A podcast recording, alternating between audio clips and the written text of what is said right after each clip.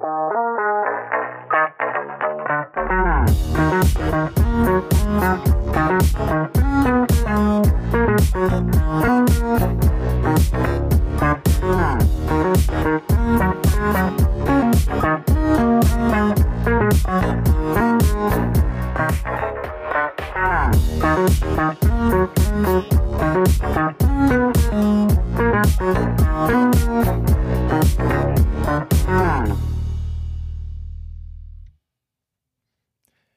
und herzlich willkommen zur Folge 102 der Apfelnerds.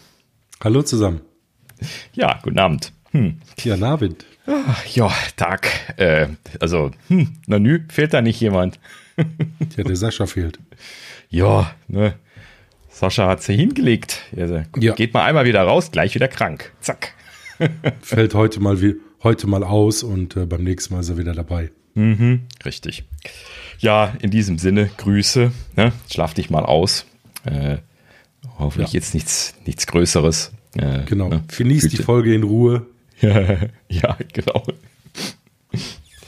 ah, ja, gut. So, also wir wuppen heute, heute ohne Sascha. Aber wie so oft, gibt ja sowieso nichts zu berichten.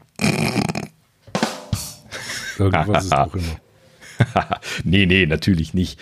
Ähm, ja gut, also wir können ja mal einsteigen. Also ich hatte ja letztes Mal schon äh, so ein kleines bisschen fallen, also um mal hier den Bogen zu machen, äh, Politik.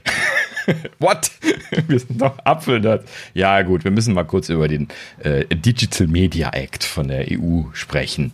Ähm, da habe ich jetzt mittlerweile ein bisschen nachgelesen. Das hatte ich ja letztes Mal schon erwähnt. Da wollte, hatte ich eben angefangen. Und ähm, zum Glück müssen wir nicht super lange drüber sprechen, äh, weil ist noch nicht verabschiedet. Ähm, und das kann natürlich in der Politik auch bedeuten, dass alles noch sich dreimal ändert und äh, fünfmal neu geschrieben wird. Und äh, kann auch überhaupt nichts werden, wie wir wissen. Aber ähm, äh, ja gut, also wir schauen uns mal an. Ähm, hier die, die EU hat jetzt also eine Vorabversion dieses gerade schon erwähnten Digital Media Actes veröffentlicht. Der ist also jetzt noch nicht eingebracht, sondern das ist jetzt der Vorschlag der EU-Kommission für ein Gesetz. Und das geht dann jetzt, äh, ich glaube, erst in entsprechende äh, Gremien noch, wird dann da nochmal durchgekaut und dann ins Parlament zur Lesung und muss dann, äh, also ich glaube, drei Lesungen oder was machen sie, ne? Und dann äh, gibt es dann danach, muss das nochmal von, äh, oh, jetzt bin ich bei der EU auch nicht so ganz firm, aber dann gibt es noch eine zweite Entität, die das noch unterzeichnen muss und dann müssen die Länder das ja dann jeweils noch adaptieren. Ne? Aber dann wird das quasi EU-Gesetz, wenn das in der EU durch ist. Und äh, dann müssen die anderen Länder das machen. So, also da, da fließt noch viel Wasser den, den Fluss runter, ne? Aber wir können es mal gerade einmal grob mal angehen, weil äh, sind halt eben ein paar interessante Dinge drin. Und zwar, ich hatte das ja hier letztes Mal schon schon angekündigt, ähm, die liebe Frau Vestager, das ist ja die äh, Wettbewerbskommissarin, also damit dann quasi hier die Monopoloberste der EU und äh, die hatte ja auch in der letzten Zeit schon immer wieder so ein bisschen was Kommentare bezüglich hier monopolistisches Verhalten von den äh, App Store Anbietern und auch von, von verschiedenen anderen Dingen in der digitalen Welt äh, dann immer wieder mal erwähnt. Und ähm, von der kommt das jetzt quasi. Ne? Also das ist jetzt so auf, deren Tisch entstanden. Und äh, ich habe es jetzt nicht im Detail gelesen. Wie so oft versuche ich diese Riesendinger nicht zu lesen. Die sind doch oft sehr, ähm, sehr, ähm, ja, mit Rechtsanwaltsdeutsch geschrieben. Ne? Also keine, keine spannende Geschichte, aber ich habe äh, einige äh, Zusammenfassungen mehr, mehr angeschaut.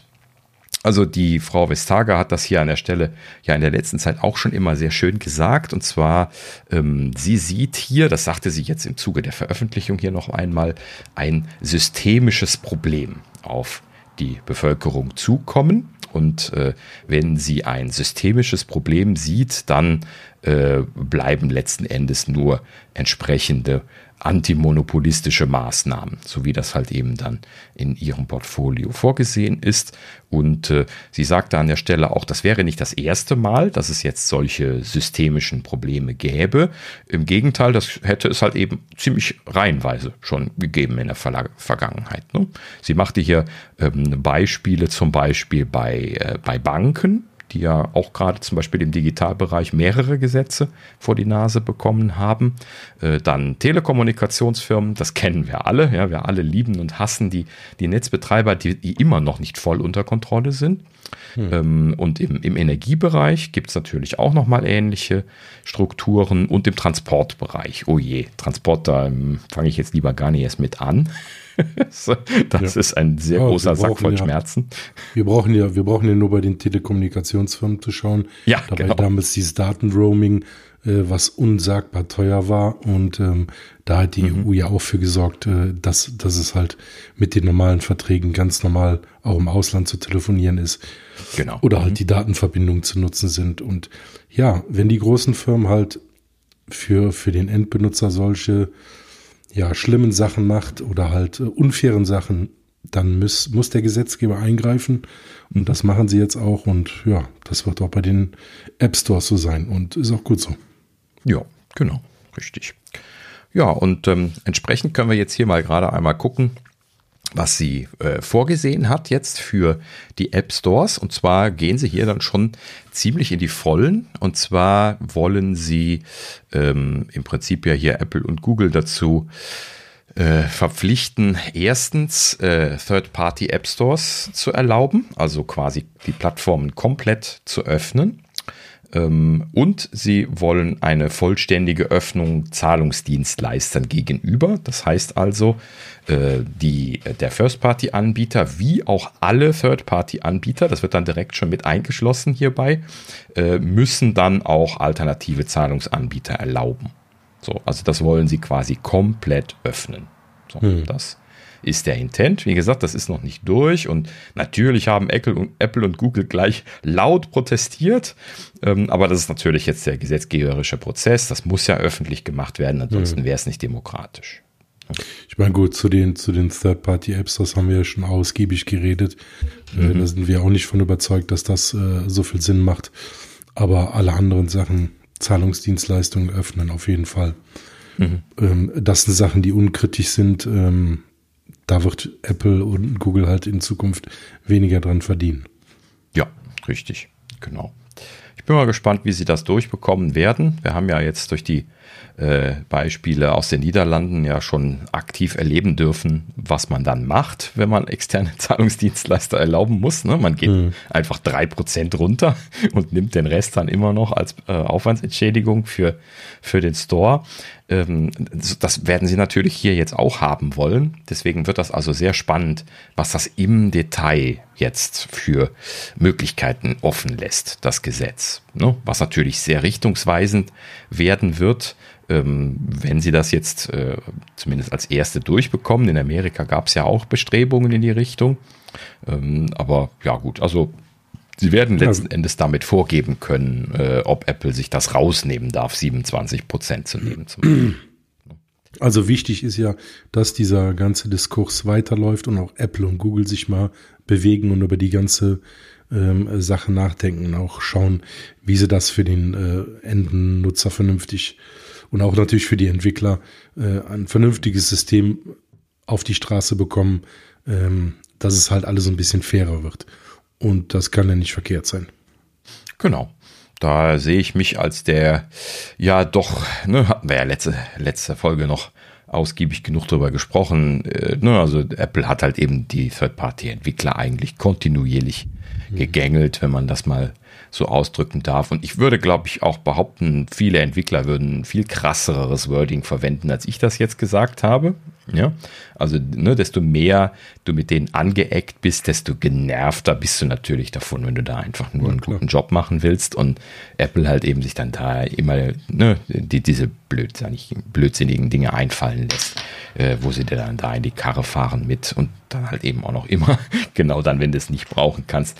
Und das ist halt eben auch dumm. Ne? Also das haben sie halt eben selbst verschuldet. Das ist aber auch jetzt ja nur ein Seitenzweig. Also verhalten dürfen sie sich natürlich wie, sie wollen. Da kann ich sie nicht, nicht von abhalten. Ne? Das ist halt eben, ähm, im Zweifelsfall könntest du halt eben nur sagen, ne, nicht für die Plattform entwickeln, aber dafür finde ich halt eben diese Plattform immer noch viel zu toll. Es tut mir leid, aber als Entwickler gibt es einfach keine, keine Alternative, wo ich Spaß dran hätte im, im Mobile-Bereich jetzt derzeit. Und, Gut, klar, ne? aber es gibt halt auch Nachteile und ähm, mhm. vielleicht wird, wird dadurch die ganze Nummer ein bisschen besser. Ja, genau. Richtig. Wollen wir hoffen, dass das ein Umdenken bringt. Ähm, oder zumindest, dass sie dazu äh, pressiert werden, äh, umzudenken in verschiedenen Bereichen. Und dann, ähm, ja, mal gucken, wie es sich bewegt. Aber wird dann auch sehr interessant jetzt zu sehen, wie Apple dann darauf reagiert. Das ist ja jetzt ein sehr weitreichender Einschnitt. Ne? Also gerade dann auch diese Third-Party-App Stores zu erlauben, das äh, ist zwar wahrscheinlich technisch dann letzten Endes dann doch weniger aufwendig, als man sich das jetzt vorstellen würde. Ne? Jeder App Store, der könnte dann jetzt zum Beispiel bei Apple ein, ein, entsprechendes Zertifikat beantragen. Apple hat ja diese Signing Authorities und so, wo sie die Zertifikate selber von ausstellen für den App Store und letzten Endes können sie natürlich auch einfach für andere Anbieter dort andere Store-Zertifikate ausstellen und dann letzten Endes da also einfach parallel mehrere von diesen Certificate Chains abbilden. Ne? Das muss ja nicht alles dynamisch sein. Ne? Also das, das, kann ja fest sein. Das kann ja mit einem Software-Update gebracht werden. Ne? Also das sollte jetzt nicht das Problem sein. Technisch mache ich mir da überhaupt keine Sorgen drum, dass sie das in das System reinbekommen. Natürlich haben sie behauptet, das geht nicht, in Anführungsstrichen, ne? weil sie wollten es ja nicht ändern. Ich würde auch vom versuchen zu sagen, das geht nicht, weil äh, ne, das hört sich schön extrem an. Ähm, hm. Aber letzten Endes technisch mache ich mir keine Gedanken drum. Ja gut, also wenn diese Third-Party-App Stores kommen, äh, dann können die ja trotz allem die ganzen äh, Binaries durchreichen in den App Store und dann hätten wir die Sicherheit auch, äh, weil es erst über Apple läuft, zum Beispiel. Das kommt jetzt darauf an, wie sie das Gesetz genau vorsehen. Nein, wenn, von wenn der technischen Seite her. Ne? Also so, machbar ja. wäre das mit. Sicherheit. Genau, also die, die äh, müssten halt eben, äh, bin, ja gut, binärkompatibel müssen sie ja so oder so sein. Und die müssen halt eben dann von, vom Zertifikat her dagegen gesigned sein und dann können die auch äh, ihre typische Retraction Magic da machen, wenn es sein muss. Und äh, ähm, ja gut, also da wird dann wahrscheinlich ein bisschen was Entwicklung reinfließen müssen auf Geräteseite, Softwareseitig meine ich jetzt auf Geräteseite. Ähm, aber das sollte dann auch alles sein.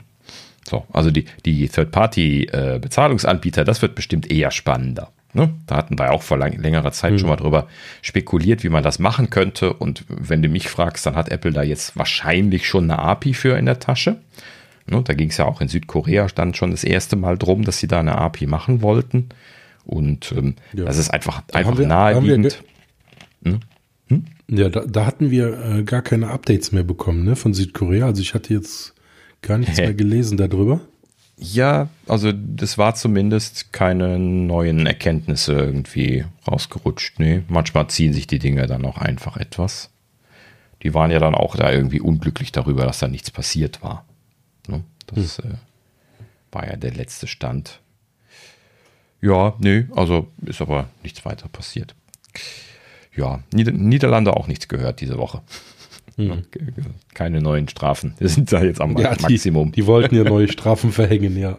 Mhm. Aber das jetzt. wird ein bisschen dauern, bis sie da äh, das jetzt durchkriegen. Das müssen sie ja dann wahrscheinlich wieder per einstweiliger Verfügung oder was sie halt eben da hatten, dann vor Gericht jetzt wieder beantragen.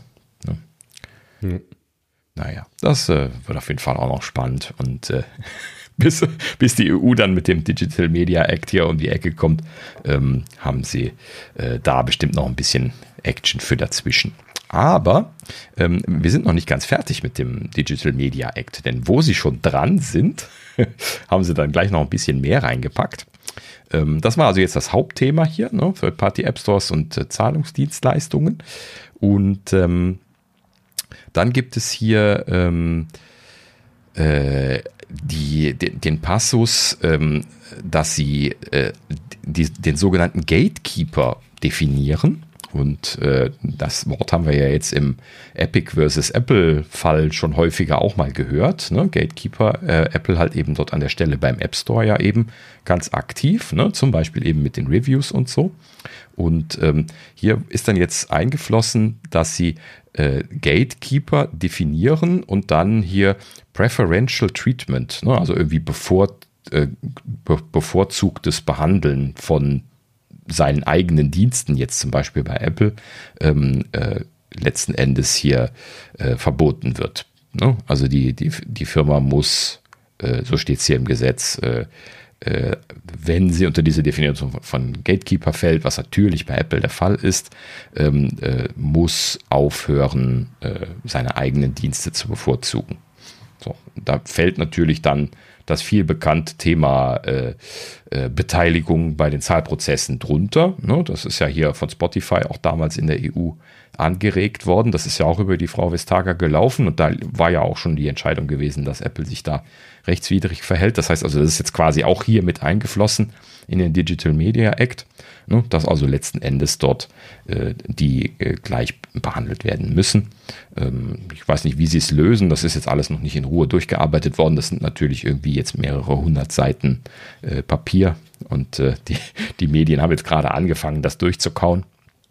Und äh, naja, aber wird spannend. Also gerade auch diese Sachen, ne, ähm, äh, ich finde das vollkommen berechtigt, ne, dass, dass letzten Endes Apple da keine 30% äh, Zahlungsdienstleistungsgebühr äh, für die Apple Music Abos bezahlen muss. Alle anderen aber ist halt eben ganz naheliegend monopolistisch. Mhm. Ne? So. Und da gibt es, glaube ich, auch gar keine Diskussion drum. Ähm, ja, und das ja, ist halt eben so. Müssen sie sich jetzt dran gewöhnen, dass sie da so erfolgreich geworden sind, dass sie halt eben äh, in dieses Problem reingekommen sind, dass sie äh, sich ja, da ein bisschen freigebiger geben müssen. Das sind aber noch Luxusprobleme. Ja, natürlich, alles Luxusprobleme, ne? Klar, überhaupt keine Frage. Ne? Das ist halt eben jetzt äh, so äh, äh, auf dem eigenen Erfolg sitzen. Ne? Das, das, ist, das ist das halt eben. Ne? Apple ist so wahnsinnig erfolgreich gewesen in der letzten Zeit und so wahnsinnig unflexibel in diesen Bereichen mit Absicht, dass sie halt eben jetzt einfach ein, ne, vor den Latz geknallt bekommen müssen. So, und das sind sie halt eben selber schuld. Hätten sie auch selber schon ein bisschen angehen können. Ne? Naja, gut. So, das ist das eine. Also Gatekeeper, äh, Preferential Treatment ähm, soll äh, dort an der Stelle ausgehebelt werden, also nicht mehr möglich werden. Äh, nicht, nicht mehr möglich sein dürfen, so rum. Und äh, so, und dann gibt es noch einen Bereich, der auch noch in das Gesetz mit einfließt, und zwar Messaging-Dienste. Da habe ich mich ja gewundert, dass das auch noch da drin gelandet ist. Ähm, das war ja irgendwie jetzt so in den letzten Tagen von der EU so zwitschern-mäßig äh, äh, zu hören gewesen, dass sie äh, gerne äh, die Messaging-Dienste zusammen konnektieren wollen. Also diese Diskussion, die wir letztlich in den USA ja mal einmal angesprochen hatten, wo es darum ging, dass äh, hier die iMessaging versus Fremdmessaging-Dienste halt eben schon bis hin zu äh, Mobbing bei verschiedenen äh, jugendlichen Gruppen oder sowas dann halt eben gelaufen ist. Ne? Und äh, Leute, die halt eben kein iPhone haben, da quasi ähm, ausgeschlossen worden sind aus Konversationen und so, weil halt eben die Leute da in iMessage äh, mit Gruppenchat machen und mit, äh, mit den vollen Features da auch im letzten Endes irgendwie dann untereinander sich austauschen wollten. Und das ist natürlich dann dumm, wenn da einer dabei ist, der eine SMS statt äh, den, den äh, iMessages geschickt bekommt, dann äh, fällt halt eben alles auf, diesen, auf diese Basis zurück. Ne? Hm. Das ist natürlich eine dumme Geschichte und das ist ja dann für jeden Android-Nutzer dann schon der Fall. Ne? Das ist ja dann per se schon ein bisschen besorgniserregend. Und äh, ja, das kriegt man natürlich sehr schön geregelt, indem man äh, dort eine, ähm, äh, eine Bridge macht. Ne? Also er es einfach vorschreibt, dass ähm, diese entsprechenden Dienste untereinander Konnektivität machen müssen. Und äh, dann äh, das Schöne wäre halt eben, dass du dein, dein Messaging-Client frei wählen kannst und dann letzten Endes ähm, die von mir aus halt eben dann irgendwelchen Spezialkram untereinander auch noch irgendwie machen können. Das wirst du nicht ganz vermeiden können, aber ähm, dass halt eben so, so allgemeine Sachen so über die Bank weg überall funktionieren. Ne? Das, das würde halt eben viele Dinge da an der Stelle sehr entspannen. Vor allen Dingen, mich würde das auch persönlich sehr freuen, weil ich müsste halt eben nicht mehr dieses scheiß WhatsApp drauf haben. Mhm. Und äh, auch irgendwie also, der, der Familie ab und an auf Facebook antworten und so, die halt, ja, so richtig verstehen tun die das ja dann doch oft irgendwie auch nicht, warum das eine schlechte Idee ist, dass ich da äh, nicht antworten möchte, verstehen das dann nicht, weil alle anderen tun das ja und so. Hm. Ne? Also es ist auf jeden Fall eine ähm, sehr gute ähm, Convenience-Sache für den Endnutzer. Äh, mhm. Was ich da ein bisschen als Problem sehe, wenn jetzt wirklich ähm, ja, aber die Messaging-Dienste von Apple, ähm, die Sachen dann ausgetauscht werden mit anderen, dann äh, wird natürlich die, die Verschlüsselung entsprechend aufgeweicht. Also dann ist selbst Apple nicht mehr sicher. Mhm. Das ist natürlich ein Riesenproblem, ähm, wo viele nicht drüber nachdenken. Also ich sag mal, wenn die Sachen dann über iMessage zu WhatsApp gehen und ähm, die Verschlüsselung ist bei WhatsApp aufgebrochen, dann war es das mit iMessage und sicherer Datenkommunikation. Das ist ja, natürlich ein Riesenproblem. Da hast du einen guten Punkt, glaube ich, erwischt, denn da habe ich so, so noch gar nicht drüber nachgedacht. Das ist natürlich ein Problem, was sich dann auch nur kollaborativ lösen ließe. No? Mhm. Klar, also erstmal müsstest du, wenn du einen Connector baust, äh, dann, äh, also wenn du Krypto machen willst, erst recht, wenn du Punkt zu Punkt Krypto machen willst, was ja iMessage macht, ähm, dann äh, musst du halt eben mit den Endgeräten sprechen können. Anders geht das gar nicht.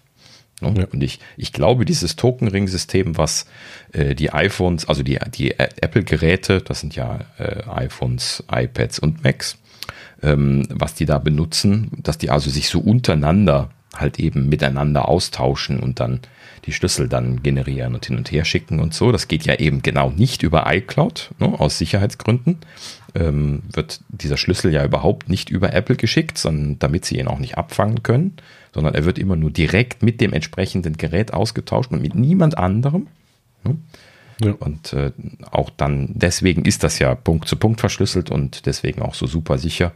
Und äh, ja, da wird sich eine Lösung finden lassen müssen. Dann müssen sie das auch definieren, dass sie das äh, als öffentliche Schnittstelle machen. Aber das kann ich dir jetzt schon sagen, das wird natürlich nicht im ersten Wurf kommen, weil das wird so ein Gesetz nicht hinkriegen. Nee. ne? Das kann ich dir jetzt schon sagen, dass das wird da nicht drin, natürlich stehen, nicht. dass das verschlüsselt sein Natürlich muss. nicht. So, und dann hast du natürlich dann doch wieder die Unterscheidung. Dann ist dann iMessage zu iMessage, ist dann Punkt zu Punkt verschlüsselt. Das können sie ihnen ja auch nicht verbieten. Das ist ja ein Feature. Und äh, letzten Endes müssen sie dann aber die Gruppenchats müssen sie dann unverschlüsselt machen. Die zumindest die äh, über Schnittstellen hinweg laufende. Also das, das, lässt sich dann schon machen, da könnte man vielleicht auch mit leben. Ne? Muss man halt eben dann auch wissen. Sollten sie dann vielleicht auch dran schreiben, was verschlüsselt ist und was nicht in Zukunft. Ähm, aber ja, gut. Letzten Endes aber ähm, die, die, Idee finde ich, finde ich auf jeden Fall gut, ähm, um, um gerade nochmal auf das Gesetz zurückzukommen. Ähm, denn so ganz alle müssen sich verbinden, haben sie nicht reingeschrieben. Das konnten sie oder wollten sie sich wohl so nicht rausnehmen. Deswegen gibt es hier eine Einschränkung.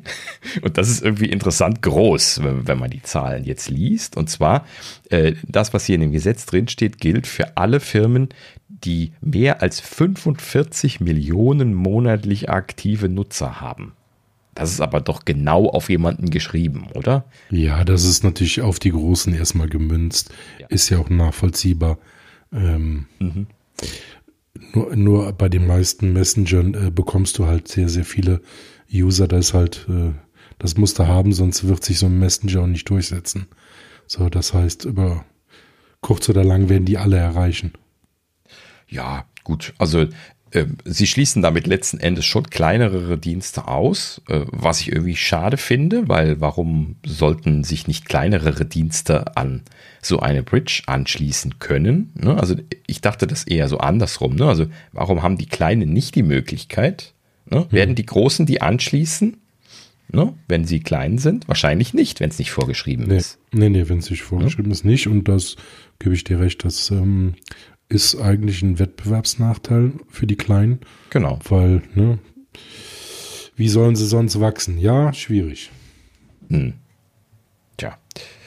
Ja, gut, also das ist äh, schon seltsam. Oder äh, ist, ist das andersrum gemeint?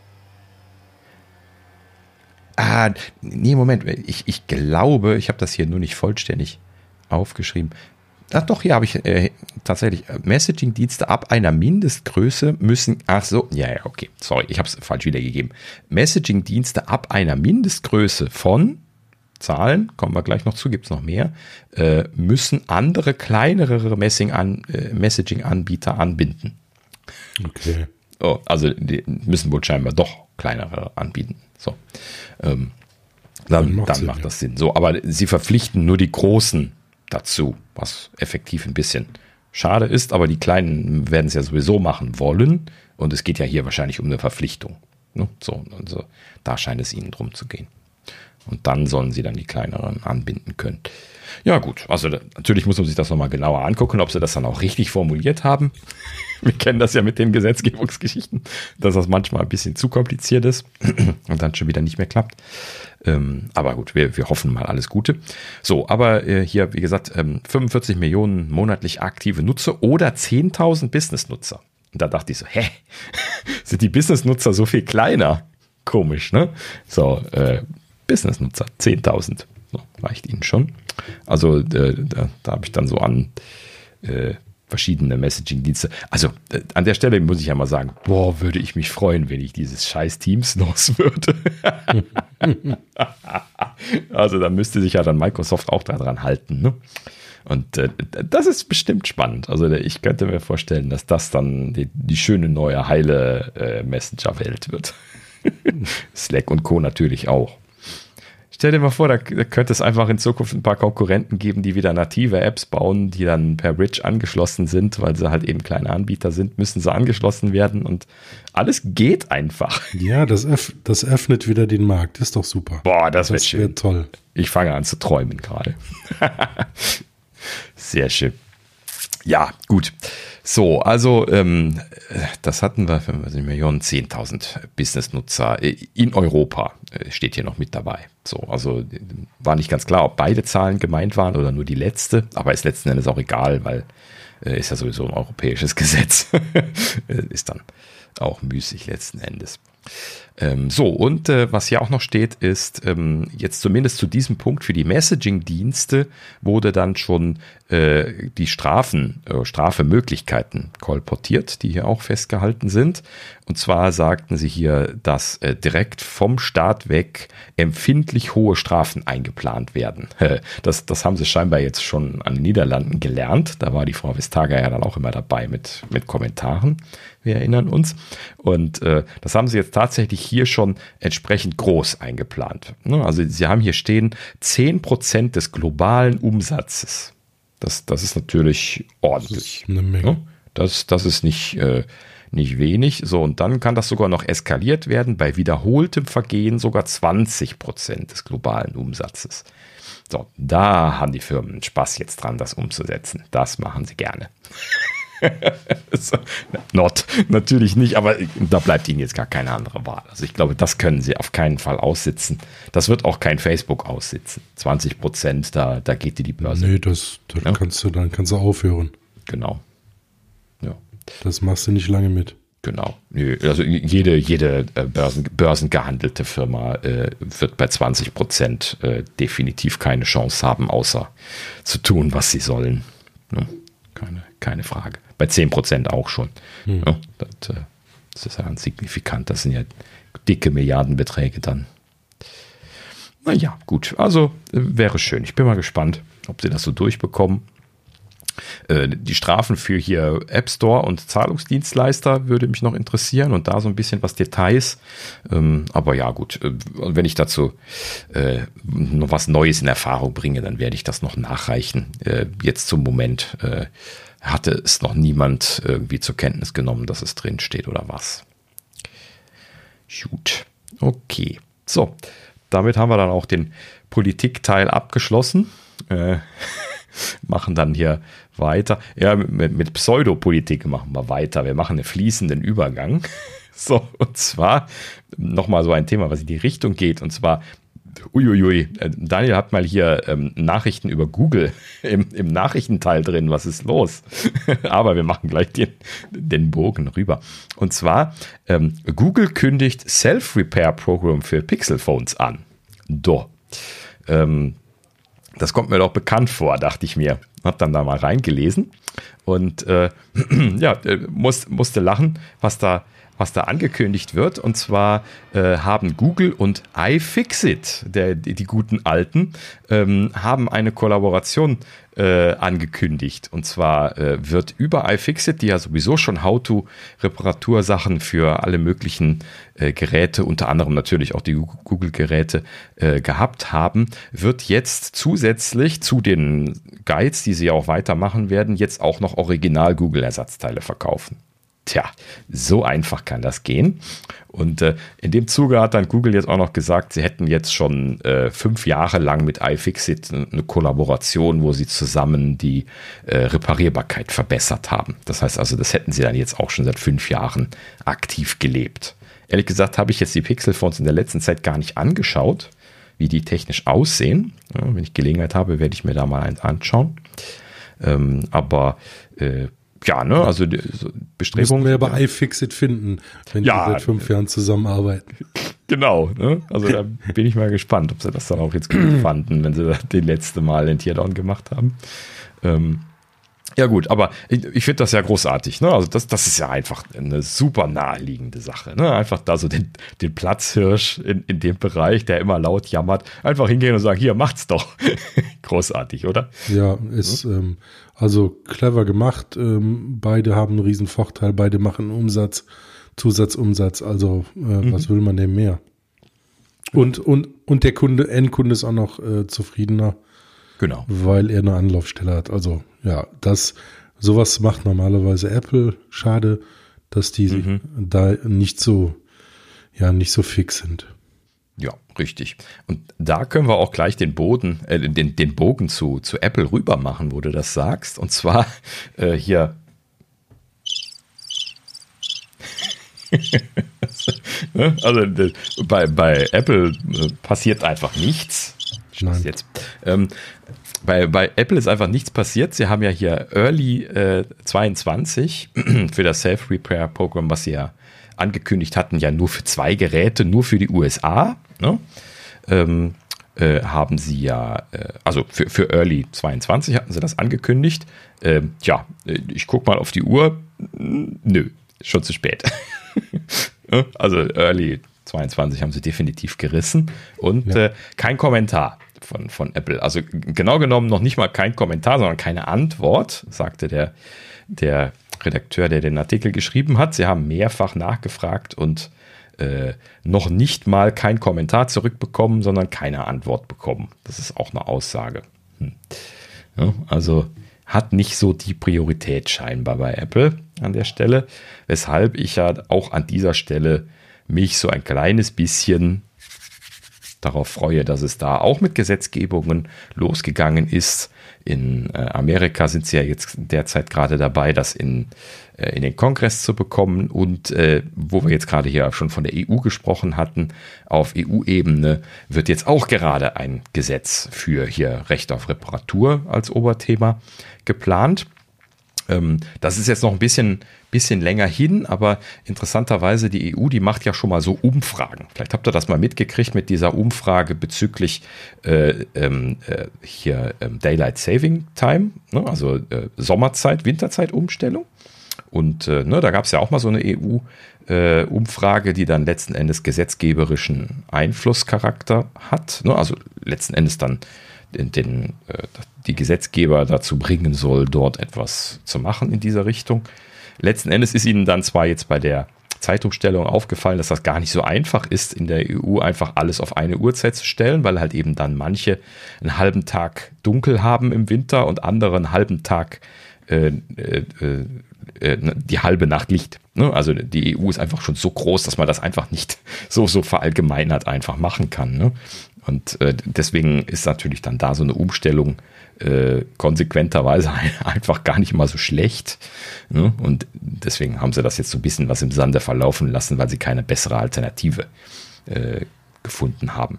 Ne? Ähm, aber gut, äh, nur um das gerade zu sagen. Also es gibt diesen Prozess, wo diese Umfragen gemacht werden und das ist dann halt eben äh, so, dass die quasi als Anregungen genutzt werden. So, und da wurde jetzt gerade hier äh, so eine Umfrage gemacht, ob was so die Meinung zu Recht auf Reparatur ist. Und dabei hatten, äh, wundert mich letzten Endes auch nicht wirklich, über 75 Prozent der Teilnehmer gesagt, Geräte sollen besser zu reparieren sein. Oh, oh Wunder, ja. ja ne? Genau. Ne? Oh, oh, Wunder, oh Staune. Äh, wen wen wundert es nicht? Immerhin habe ich es ja bezahlt, also warum soll es nicht reparierbar sein? Ne? Sehe ich ja auch genauso. Und ähm, ja, letzten Endes heißt das jetzt hier von der, von der EU-Kommission hieß es dann, das wird jetzt gesetzgeberisch angegangen. Sie haben angekündigt, dass es im Herbst einen entsprechenden Gesetzesvorschlag geben soll.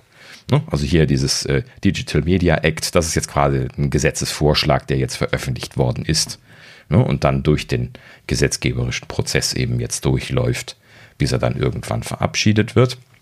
Und äh, ja, das wollen sie dann bei diesem äh, Recht auf Reparaturgesetz dann im Herbst starten. Zieht sich also logischerweise noch etwas, aber na gut, letzten Endes äh, bewegt es sich auch in diese Richtung einen ganz interessanten Vorschlag, den ich hier dann als Kommentar von der Kommission an der Stelle von der Vestager ist dann äh, das übrigens auch nochmal gewesen, ähm, hier gesehen habe. Das ist dann, dass sie äh, eine mögliche Garantieerweiterung überlegen. Also sie wollen einfach signifikant die, äh, die Garantie hochschrauben. Das finde ich ein interessantes Gedankenkonstrukt. Da habe ich irgendwie so noch nie drüber nachgedacht. Ne? Also, lass, ich habe jetzt keine Zahlen gesehen, aber stellen wir uns mal vor, der Gesetzgeber steigert jetzt die Garantie von einem Jahr, das andere war ja Gewährleistung, auf fünf Jahre. Ne? Also fünf Jahre lang muss der Hersteller jetzt eine fehlerfreie Funktion sicherstellen und wenn dem nicht so ist, muss er das reparieren. Ne? Letzten Endes würde das natürlich im Umkehrschluss bedeuten, dass sie mehr Reparaturen zu stemmen haben und dann auch als Firma natürlich zu tragen. Ne? Machen wir das einfach mit Apple durch, das Beispiel. Ne? Äh, innerhalb von fünf Jahren werden garantiert äh, die Akkus kaputt sein.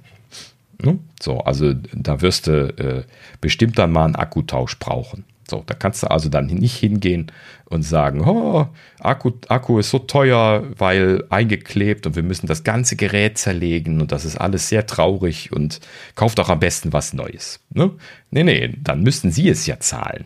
Ne? Und das ist halt eben dann der Punkt. Wenn das mal bei einem Akkudefekt passiert, ist das okay. Aber wenn garantiert alle Leute mindestens ein oder zweimal in so einer Phase dann äh, einen neuen Akku haben wollen, und das sei jetzt nur ein Beispiel, ähm, dann fängt man schnell an, darüber nachzudenken, ob man nicht vielleicht doch wieder wechselbare Akkus machen möchte. Ne? Dann, dass du die einfach tauschen ja, kannst. Ne? Mag sein, aber auf der anderen Seite, wenn, wenn, wenn die Firmen nicht gezwungen werden, ähm, selber auf die Nachhaltigkeit zu, zu achten, und das würde ja mit so einem Gesetz oder so einer Garantieerweiterung passieren, dass die halt ähm, die Geräte von der Qualität her deutlich besser machen würden, weil mhm. je besser das Gerät ist, je länger das hält, desto weniger Reparaturen haben sie, desto mehr Geld verdient sie an dem Gerät. Mhm. Also Umkehrschluss, Nachhaltigkeit haben wir eh alle vernachlässigt. Genau. Ist doch ja. super. Mhm. Richtig. Also fünf, bisher fünf Jahre finde ich, finde ich absolut in Ordnung. Das ja, weil, war jetzt nur ein Beispiel. Ja, ja. Ähm, ne? Aber, Einfach mal so eine Zahl, ja. Ja, also zumindest so als, als Gedankenspiel, genau, finde ich das großartig. Zumindest fällt mir auch jetzt momentan kein Nachteil ein. Aufgrund dessen, dass das ja äh, auf den äh, auf, letzten Endes auf den Preis umgelegt wird ähm, und dann über den Preisdruck dann halt eben der Konsumer ja dann entscheiden kann, was er kaufen möchte, wird sich das ja eigentlich genauso, wie das der Kapitalismus vorsieht, selber regulieren. Ne? Also wenn das einfach alle machen müssen, ne, dann hat der Hersteller wieder Incentive, die Qualität, so wie du gerade schon sagtest, ne, Qualität hochzukriegen, Haltbarkeit hochzukriegen, damit dann letzten Endes dann auch das, äh, den, den, Preis niedrig halten zu können und oder halt eben dann auch die Reparaturen, äh, die anfallen, günstig machen zu können. Ähm, ich könnte mir höchstens vorstellen, dass es halt eben für Apple schon zu gut ist von der Quote her. Also die, die, wenn ich jetzt so die Macs mir anschaue, fünf Jahre, ne, bei denen ist das kein Problem. Ne? Nee überhaupt keins. Auch, so. bei den, no? auch bei den iPhones, also bei, auch bei den iPhones nicht. Also mhm. wenn ich sehe, wie viel ähm, Geräte ich hier noch rumfliegen habe von den alten, die ohne Probleme funktionieren, klar, der Akku ist halt was schwach, ja, aber grundsätzlich funktioniert das alles. Mhm. Ja. Ja, gut, also letzten Endes ist natürlich Apple da jetzt auch nicht der Hauptpunkt, nee. über den sie das sprechen. Gilt ja für alle dann. Genau. Ne? Und bei den anderen Herstellern, die, die diese Wegwerfprodukte bauen, ne, man denke mal so an den Großteil der Billig-Notebooks, ne, die man so in der Krabbelkiste im Saturn mitnimmt, die äh, sind halt eben auch alles so Geräte, die oft kaum über die Garantie kommen, äh, ne, bevor sie dann quasi schon unbrauchbar werden. Ist natürlich letzten Endes eine Milchmädchenrechnung, wenn man stattdessen ein ordentliches MacBook kauft, das haben wir ja auch schon oft genug gesagt, ne, dann, dann rechnet sich das letzten Endes oft sogar ganz gut. Ähm, aber man muss halt eben dann mit mittelfristigem Blick das Ganze machen und das würde das natürlich schon etwas beeinflussen jetzt. Ne?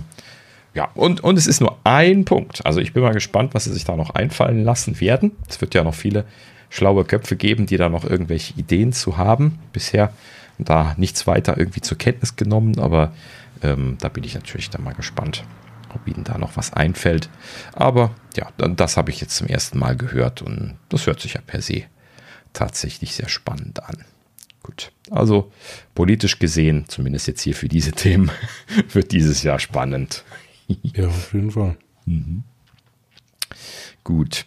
Ja, dann äh, noch zwei kleinere Geschichten gerade. Und zwar hier, ähm, äh, Apple scheint irgendwie Änderungen an dem Abosystem zu machen gerade. Das ist ja dem äh, Entwickler Max Seelemann, das ist einer von den Ulysses-Entwicklern, wer den Namen schon mal gehört hat. Das ist eine bekannte Schreib-App, die ich zum Beispiel hier auch schon seit Jahren benutze. Ähm, und äh, hier Max Seelemann, der hatte auf, auf Twitter äh, hier gepostet ein Screenshot von Disney Plus, von der App, wie sie äh, den, äh, ihn über eine Preissteigerung des Abos informiert. Und äh, das ist neu, denn bisher ist das bei Abos so gewesen, dass man äh, eine E-Mail bekommen hat von Apple, dass äh, das Abo storniert worden ist und äh, weil, also weil sich der Preis erhöht hat, automatisch storniert worden ist und du musstest dann in die Abo-Einstellungen gehen und da das neue Abo klicken, um das dann zu akzeptieren. Das heißt, du konntest auch nicht einfach irgendwo einen Button drücken, ich akzeptiere das, du musstest wirklich in den Abo-Dialog gehen und dort das auf das neue Abo, auf das teurere umstellen. Ansonsten hat sich das von alleine gecancelt. So. Und äh, also das war jetzt das bisherige Verhalten. Und so steht es übrigens auch in den Guidelines immer noch drin. Das hat sich gar nicht geändert. Und äh, in Disney Plus ist jetzt halt eben in der App ähm, die äh, Geschichte nur noch als Infodialog ausgeführt. Da steht jetzt einfach drin, ähm, es gibt einen neuen Preis für das Abo, alter Preis, neuer Preis. Also das ist vom Dialog her auch okay, aber dann gibt es nur die Möglichkeit, okay zu drücken. Und dann gibt es so einen Sekundär-Button, der so ein bisschen versteckter ist, wo man dann in die Abo-Einstellungen springen kann. So, das ist ja gut und schön, das gibt es noch. Aber dass man halt eben OK drücken kann, um das zu akzeptieren quasi, das ist neu. Ne? Also das ist definitiv so nicht vorgesehen. Steht auch ganz klar in den äh, Review Guides äh, drin, dass das eigentlich gar nicht erlaubt ist. Also das kann nur das. Kann sich nur Dis, das kann sich nur Disney Plus äh, erlauben. Du. Ja, genau das ist die Frage. Also das, das ähm, also entweder das muss mit Apple abgestimmt sein, weil ansonsten geht das ja gar nicht. Ne? Also das muss ja irgendwie über Apple laufen, weil bisher gab es ja gar keine Schnittstelle mit der man dieses Akzeptieren der Abo-Preisänderung überhaupt durchbekam, ohne dass der Nutzer das bei sich im Interface gemacht hat. Und das war ja mit Absicht so. So, und jetzt geht das plötzlich. Ja. So, Dann also werden wir zur DubDub vielleicht eine Änderung ähm, bekommen. Hm. Könnte sein. Vielleicht sind sie das dann irgendwie mit Disney am Ausprobieren. Ne, wenn man dann Apple darauf anspricht, sagen sie ja dann auch schon mal, dass sie da irgendwie einen Versuchsballon am Machen sind oder sowas. Mhm. Und das dann im, im, Anschluss tatsächlich für die Allgemeinheit ausrollen, könnte gut sein. Ähm, ist aber wie üblich irritierend, wenn äh, es halt eben einfach einen großen Anbieter gibt, der sich nicht an die Gesetze halten muss. Ne? Das ist wieder mal so Gatekeeper-Funktion. Ne? Das gab es ja auch schon mal bei äh, Epic versus Apple, dass halt eben genau diese Geschichten, ne, diese Testbalance halt eben Ungleichbehandlung auch darstellen. Ne? Sie behandeln Disney Plus besser als die anderen. Jetzt gerade. Ne? Ja. Also das müssten sie dann schon offiziell als Versuchsballon machen und das auch so ankündigen. Dann könnte man das ja noch für okay heißen. Aber wenn sie das so geheim ne, und unter der Hand machen, das ist immer shady. Ja, das ist nicht in Ordnung. Mhm. Ja, richtig. Na gut, wir sind mal gespannt. Wahrscheinlich, genauso wie du es gerade gesagt hast, wird das dann zu WWDC rausfallen. Aber gut, schauen wir dann mal. So, ja, und dann hier nur noch eine ganz kurze Anekdote. Washington Post äh, berichtet, dass äh, die App des russischen Oppositionellen Alexei Nawalny, ich hoffe, ich habe ihn einigermaßen falsch ausgesprochen, äh, wieder im russischen App Store ist. Das war ja aufgrund der, äh, des, des Geheiß von äh, Roskomnad, uiuiui, Roskomnadzor. Roskomnadzor ist bestimmt auch total falsch. Also der Russlands äh, hier ähm, Digital Media Watchdog, die haben halt eben da quasi diese Kontrollbehörde, ähm, die diese Sachen hat entfernen lassen und äh, das haben sie jetzt quasi äh, wieder in den Store gestellt, in den russischen Store wohlgemerkt. Ne? Ähm, da sie aber ja sowieso dort ihre, äh, ihre, äh, ihre legalen Entitäten vor Ort jetzt pausiert haben. Ne? Sie mussten ja dann da quasi äh, allein schon nur wegen der, äh, wegen der, äh, wegen dem, dem Krieg mit der Ukraine oder in der Ukraine da natürlich letzten Endes jetzt schon alles einstellen. Ähm, die Software-Sachen machen sie aber natürlich von außen weiter. Ne? Das, das äh, ja, hat ja nicht direkt was mit dem, mit dem Land zu tun. Aber ähm, ja gut, so in, dem Zuge haben sie jetzt scheinbar dann wohl halt eben einfach gesagt, so ja gut, komm so, jetzt packen wir das wieder rein. Lass uns. Äh, also finde ich, finde ich grundsätzlich äh, gut, dass sie Oppositionelle da rein wieder reinlassen. In dem mhm. Fall ist es ja jetzt der bekannte Alexei Nawalny.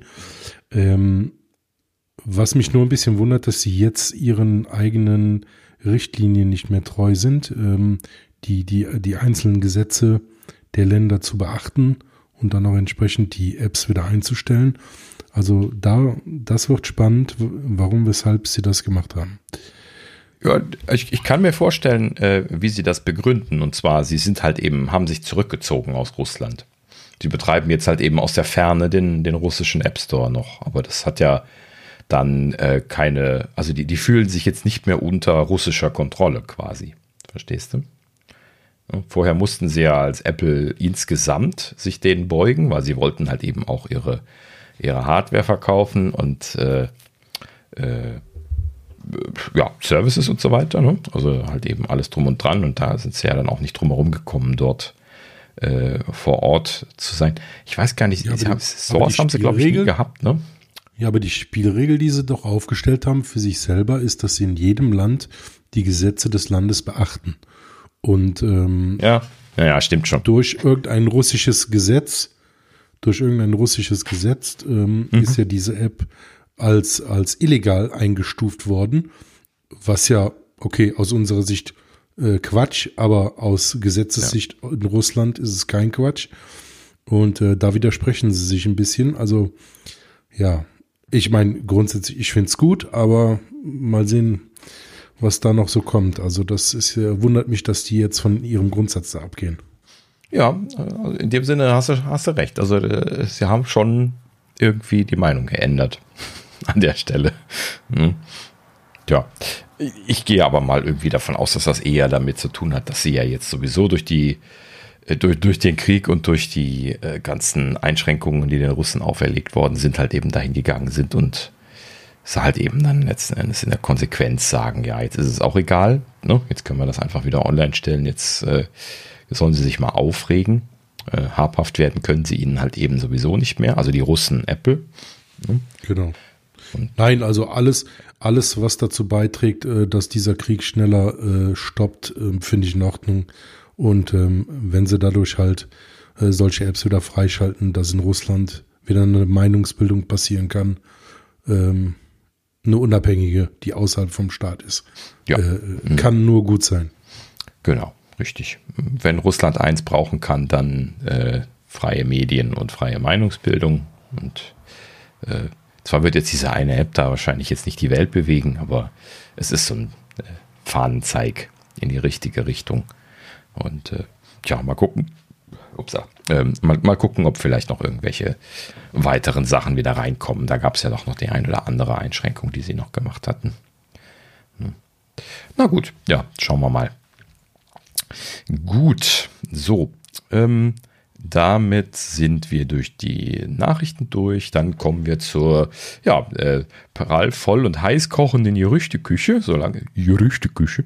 Ähm, so langsam geht es jetzt wieder rund. Ne? Es geht halt eben auf die WWDC zu. Ähm, das sieht man auch schon gleich am ersten Thema. Das hat nämlich gar nichts damit zu tun. Und äh, ja, äh, bei meinen Jokes immer darauf hinweisen, dass es ein Joke war. Ähm, ja, also ähm, Bloomberg berichtet, ähm, Apple arbeitet wohl an eigenen Finanzdienstleistungen. Boah, also dieses Wort habe ich ja jetzt irgendwie als äh, Apfel-Nerd noch nie gehört. Finanzdienstleistungen, was? ja, tatsächlich hat Apple hier wohl ein sehr, sehr großes Projekt auf, aufgelegt, welches sie Breakout nennen. Interessanter Titel irgendwie, kann man viel rein interpretieren. Hm. Ähm, und äh, das sei ein langjähriger Plan, der es vorsieht, Zahlungsdienstleistungen sowie äh, damit zusammenhängende Dienste wie Risikobewertung, Betrugsanalyse, äh, Analyse, äh, Credit Checks und, und, und, alles, was irgendwie quasi ihnen eingefallen ist, äh, nach In-house zu holen. Also dann quasi eine eigene Abteilung aufzubauen, die sich da äh, intern drum kümmert. Und ähm, letzten Endes, ähm, äh, also ja, Kreditkarte soll ähm, mittelfristig auch dazugehören. Ähm, der Fokus von der Abteilung soll allerdings momentan erstmal auf ergänzenden Dienstleistungen liegen, ähm, wobei die Kreditkarte nur äh, erwähnt war. Ne? Also ne, da ging es um alles, was dann dazukommt, wollen sie dann wohl erstmal machen. Ähm, und es hieß auch, dass äh, Zahlungsdienstleistungen, also quasi Payment Processing, was sie ja auch äh, sehr viel brauchen werden, äh, jetzt das erste Thema wäre, wo sie mit starten wollen. Ja, gut, also wenn sich das so anhört und wenn ich das jetzt mal so, so als äh, Laie mal so sagen darf, sie, sie scheinen da wohl jetzt ihre eigene Bank werden zu wollen. Sehe ich das richtig? So. Ja, die greifen den Bankensektor weiter an mhm. und ähm, ja, macht ja auch Sinn. Also ja. Äh, die brauchen auch mal ein bisschen, bisschen Konkurrenz. Also ja, die und Banken Apple, wenn, wenn sie es groß machen, ne? Äh, auf jeden mhm. Fall. Also diese ganzen zusätzlichen Zahlungsdienstleistungen, die sie da anbieten wollen, äh, damit verdienen ja viele Banken äh, richtig gutes Geld und hm, ähm, ja. das scheint ein riesen, riesen Markt zu sein, sonst wird Apple da ja gar nicht reingehen. Mhm. Deswegen, ja. Äh, Apple Pay haben sie ja wirklich vernünftig gemacht. Mhm. Ja, genau. Also so, deswegen, deswegen, bin ich da auch positiv gestimmt, dass das äh, äh, einen guten Vibe auslöst. Ja, kann sich die Finanzwelt äh, warm anziehen. Ah, Finde ich gut. Mhm. Ja, genau. Das wird auf jeden Fall spannend. Ähm, ja, nee, von, von, Zeitrahmen stand hier nichts dabei, aber es äh, sei wohl iterativ geplant, hier vorzugehen, wo dann das Payment Processing wohl jetzt als erstes starten soll. Müssen wir mal gucken, wann es losgeht. Wird sich wahrscheinlich dann auch noch ein bisschen was ziehen. Ähm, wenn das wirklich dann in die Richtung geht, dass sie sich als Bank zertifizieren lassen müssen, das wird dann bestimmt ein Spaß. Das wird dann überall noch mal breit durch die Medien laufen, dass sie da die Anträge gemacht haben und so. Das ist ja nicht leicht, äh, einfach so mal schnell eine Bank zu werden. Wenn sie das überhaupt tun. Ich, vielleicht bin ich da jetzt auch zu uninformiert und das brauchen Oder sie gar nicht. Ja, oder sie kaufen N26 oder wen auch immer. Dann sind sie drin. ja, ähm, interessanterweise, wo du es sagst, hier eine ähm, Risikobewertungsfirma in Großbritannien haben sie gerade übernommen mhm. für 150 Millionen oder sowas. Und ähm, da dachte ich mir auch schon, hä, wie brauchen die das denn? Das kam jetzt irgendwie ein paar Tage davor. Ja, Und, das ist äh, genau der Punkt, ja. Genau, im Nachhinein war jetzt klar, ja, das ist ein Punkt von der neuen Abteilung Breakout. Project Breakout. ja, cool. Ja, sehr schön. Gut, ja, also wir sind gespannt. So, dann kommen wir nochmal zurück auf das äh, äh, eins der größten Themen von letzter Woche und zwar das geleakte kommende Netzteil. da haben sie sich jetzt tatsächlich nochmal drüber ausgelassen. Und zwar hier 9 to 5 Mac hat nochmal ein bisschen was Details zu dem äh, ähm, äh, zu dem Netzteil berichtet und wer hat es ihnen geleakt? Na, na, na? Apple. Zack. Passiert auch selten, dass Apple selber ihr eigenes Leak ist. Ja. Ähm, an der Stelle haben sie nämlich ein Support-Dokument veröffentlicht, versehentlicherweise, wo das neue äh, Netzteil schon drin erwähnt ist und auch verschiedene ja, Leistungsinformationen. Das, das haben sie auch direkt zurückgezogen, aber es war ja, zu spät. Richtig. Äh, 9 to 5 Mac ist schnell gewesen. Die haben ja bestimmt irgendwie einen Grabber auf den Seiten oder so, damit sie ja, alle klar. sofort grabben und kopieren können, wenn sowas kommt. Ansonsten würden die das nämlich gar nicht mitkriegen. Ja, wer schaut schon auf die Support-Seiten? Ne? Also das muss schon äh, irgendwie geplant sein. Ähm, ja, gut, so, und sie hatten dann halt eben irgendwie hier einen, äh, einen Screenshot gemacht. Apple, Apple, das nennt man Vorratsdatenspeicherung.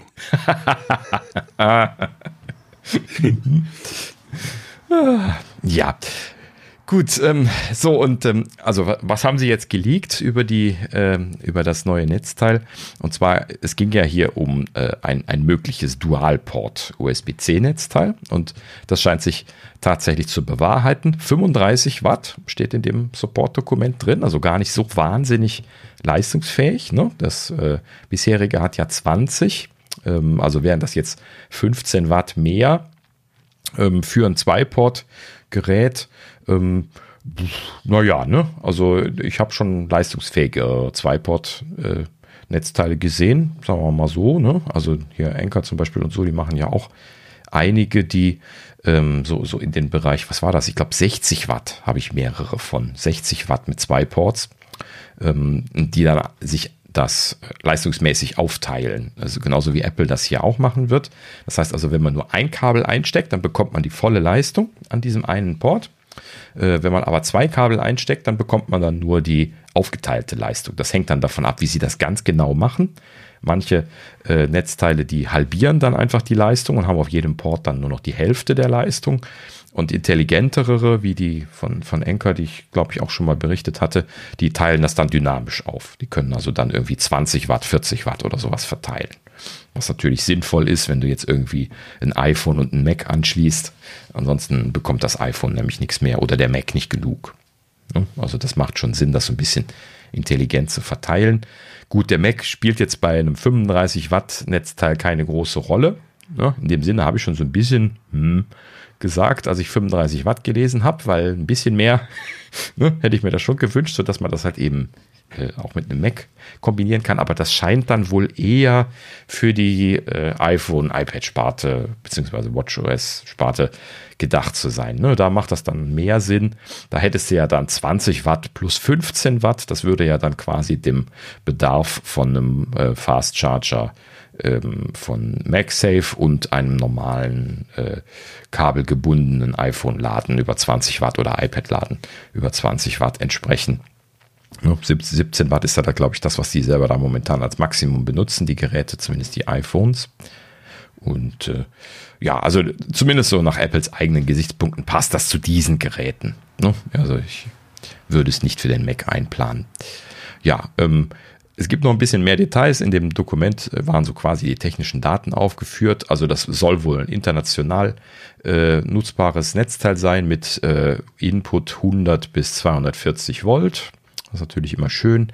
Und dann halt eben USB-PD, zwei Ports äh, mit äh, den typischen Werten äh, bis hin zu 9 äh, Volt 3 Ampere, 15 Volt 2,3 3 Ampere, 20 Volt 1,75 Ampere. Das ist dann rechnerisch alles 35 Watt.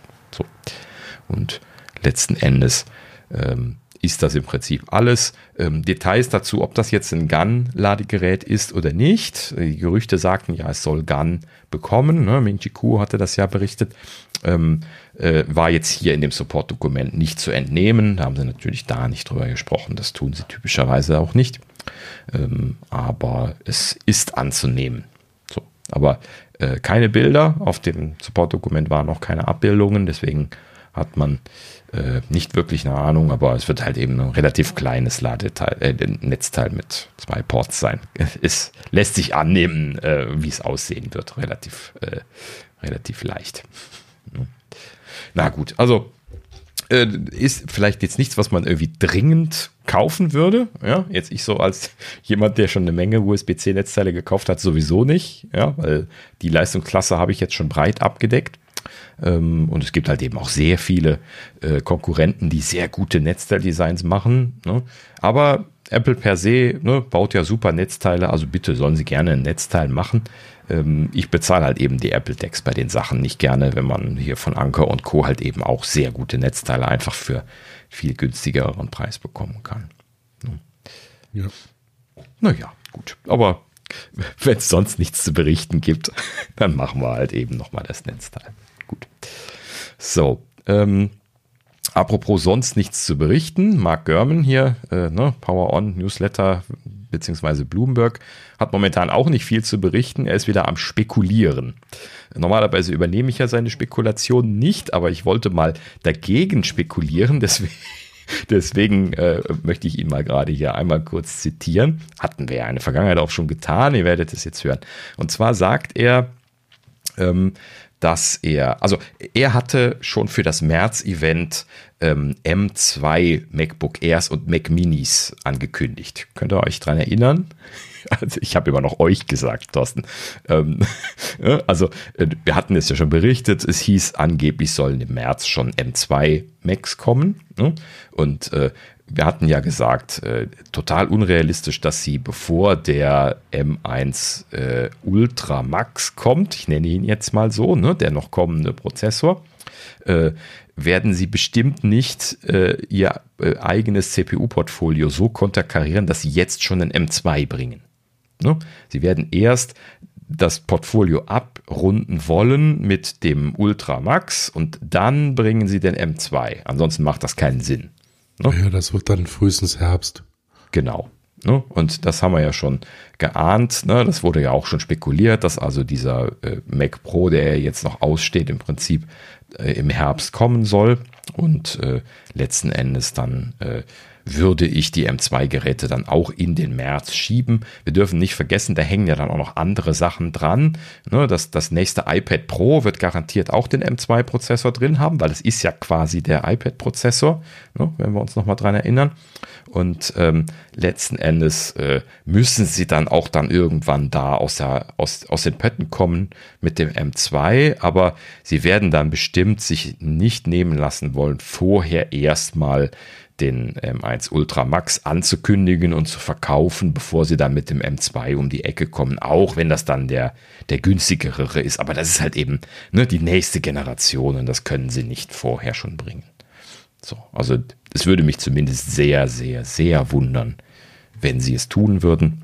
Und äh, ja, so, und äh, hier Mark Gurman äh, spekuliert, die würden jetzt zu WWDC kommen. So, das, das glaube ich ihm ehrlich gesagt nicht. Vor allen Dingen begründet er das auch nicht mit, äh, das ist ein Entwicklergerät, sind die MacBook Airs und Mac Minis ja in dem Sinne auch gar nicht. Ähm, äh, was er hier aber sagt, ne, er sagt, äh, das, was liegt näher, als die äh, bei den Entwicklern vorzustellen?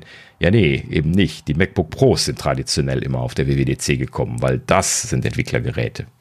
Ne? Und, äh, was, sie was, sie natürlich machen könnten, ist, wenn sie den äh, Mac Pro direkt mit einem M2 vorstellen, ähm, dann könnten sie natürlich solche Geräte dann auch direkt mit präsentieren. Ja, aber dann müssen sie das gesamte Portfolio auf M2 aktualisieren, weil die sind dann plötzlich unverkäuflich geworden. Verstehst du? Das ist dann einfach nur die, die eine Zahl höher. Das ist dann ne, das, wo die Leute, die keine Ahnung haben, drauf gucken. Ja? Und jetzt stell dir vor, die, die kommen dann nur mit einem Mac Pro mit M2 Ultra Max und äh, die, die MacBook Airs bekommen einen M2 und die Mac Minis bekommen einen M2, die MacBook Pros aber nicht. Ne? Dann, dann müssen ja, sie die auch ist aktualisieren. Schon, ist schon was dran. Ja. Dann müssen sie alles aktualisieren. Schaffen sie das jetzt gerade? Ja, bei Chip Shortage. Nee, wollen sie wahrscheinlich auch ne? gar nicht, weil, ne, die, die Kuh kann man jetzt nächstes Jahr weitermelken, also. Mhm. Genau. Was, was spricht dagegen, das einfach sukzessive jetzt zu aktualisieren? Ne? Also keiner hindert sie daran. Das Einzige, wo sie ein bisschen was der Abhängigkeit haben, das ist äh, das, das iPad Pro. Ne? Das steht ja quasi aus und das wird den neuen Prozessor bekommen müssen, weil das hat ja jetzt schon den M1 drin. Und äh, das ist vollkommen unrealistisch, dass sie da jetzt einen anderen Prozessor reinpacken. Ne? Weil sie haben sie ja damit schon angefangen mit den, mit den M-Prozessoren, die da reinzupacken. So, also werden sie jetzt garantiert nicht hingehen und dann jetzt irgendwie den A, wo sind wir denn jetzt gerade? A15? Was ist jetzt der kommende nochmal? Ich habe es vergessen. Ähm, auf jeden Fall jetzt dann den, den A16 ist der kommende. 16, äh, also ne, ich würde jetzt nicht hingehen und in den Pro dann einen A16 reinpacken. Ne? Da, dann, dann sagen dann alle, jetzt haben sie den billigen iPhone-Prozessor da reingepackt. Mhm. Ne? So, das ist dann genau das Gegenteil von Hui. ne? Auch wenn der vielleicht ein super Prozessor ist, aber das ist halt eben dann einfach ne? nicht das Hui, was sie bei dem M1 bekommen haben und ja. äh, was sie jetzt bestimmt weiter haben wollen. Also ist im Prinzip der M2 gesetzt für das kommende MacBook Pro. Und dann äh, werden sie halt eben da äh, irgendwann das nicht mehr zurückhalten können. Die MacBook Airs glaube ich gar nicht mal, dass sie jetzt da so einen wahnsinnigen Druck haben, die zu aktualisieren als erstes, weil äh, die aktuellen günstigen MacBook Airs, die werden garantiert laufen wie geschnitten Brot. Ich kann mir das nicht anders vorstellen. Und ähm, die sind ja günstig, die sind äh, super performant. Äh, ne? Wir haben dir ja auch schon, was weiß ich, was wie oft jetzt empfohlen. Und äh, da verspüre ich jetzt keinen Druck als Apple, da jetzt dringend ein Update zu machen. Überhaupt nicht. Die sind ja auch der Konkurrenz jetzt wieder Jahre voraus. Also die können sich eigentlich alle Zeit der Welt lassen und sich auf andere Produkte konzentrieren, was sie ja mit Sicherheit auch hoffentlich machen und bald mal was vorstellen. Ach ja, die, sie können ja ruhig ein paar Sachen parallel machen, aber ja, zu, zu dem Thema kommen wir jetzt gleich auch noch direkt im Anschluss.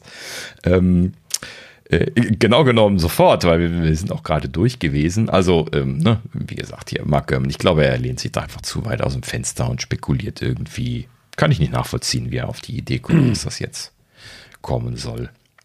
Tja, gut, du weißt ja nicht, was er gehört hat, ne? Äh, ja, gut, aber äh, er, er, sagt ja dann auch immer, er spekuliert, ähm, damit man ihm das nicht als Zitat irgendwie nachher reinschreibt. Und er, er hat hier gesagt, er spekuliert. Also hm, dann spekuliere ich mit, aber in die andere Richtung. Na gut, so. Und jetzt ähm, kommt äh, weniger Spekulation von ihm. Äh, Nochmal Mark Gurman hier. Ähm, und zwar sagt er hier, Little Birdie, Little Birdies told him, also das wurde ihm wohl erzählt. Und zwar die iOS 16 Beta, also die, die internen Betas, natürlich gibt es noch keine externe, ne?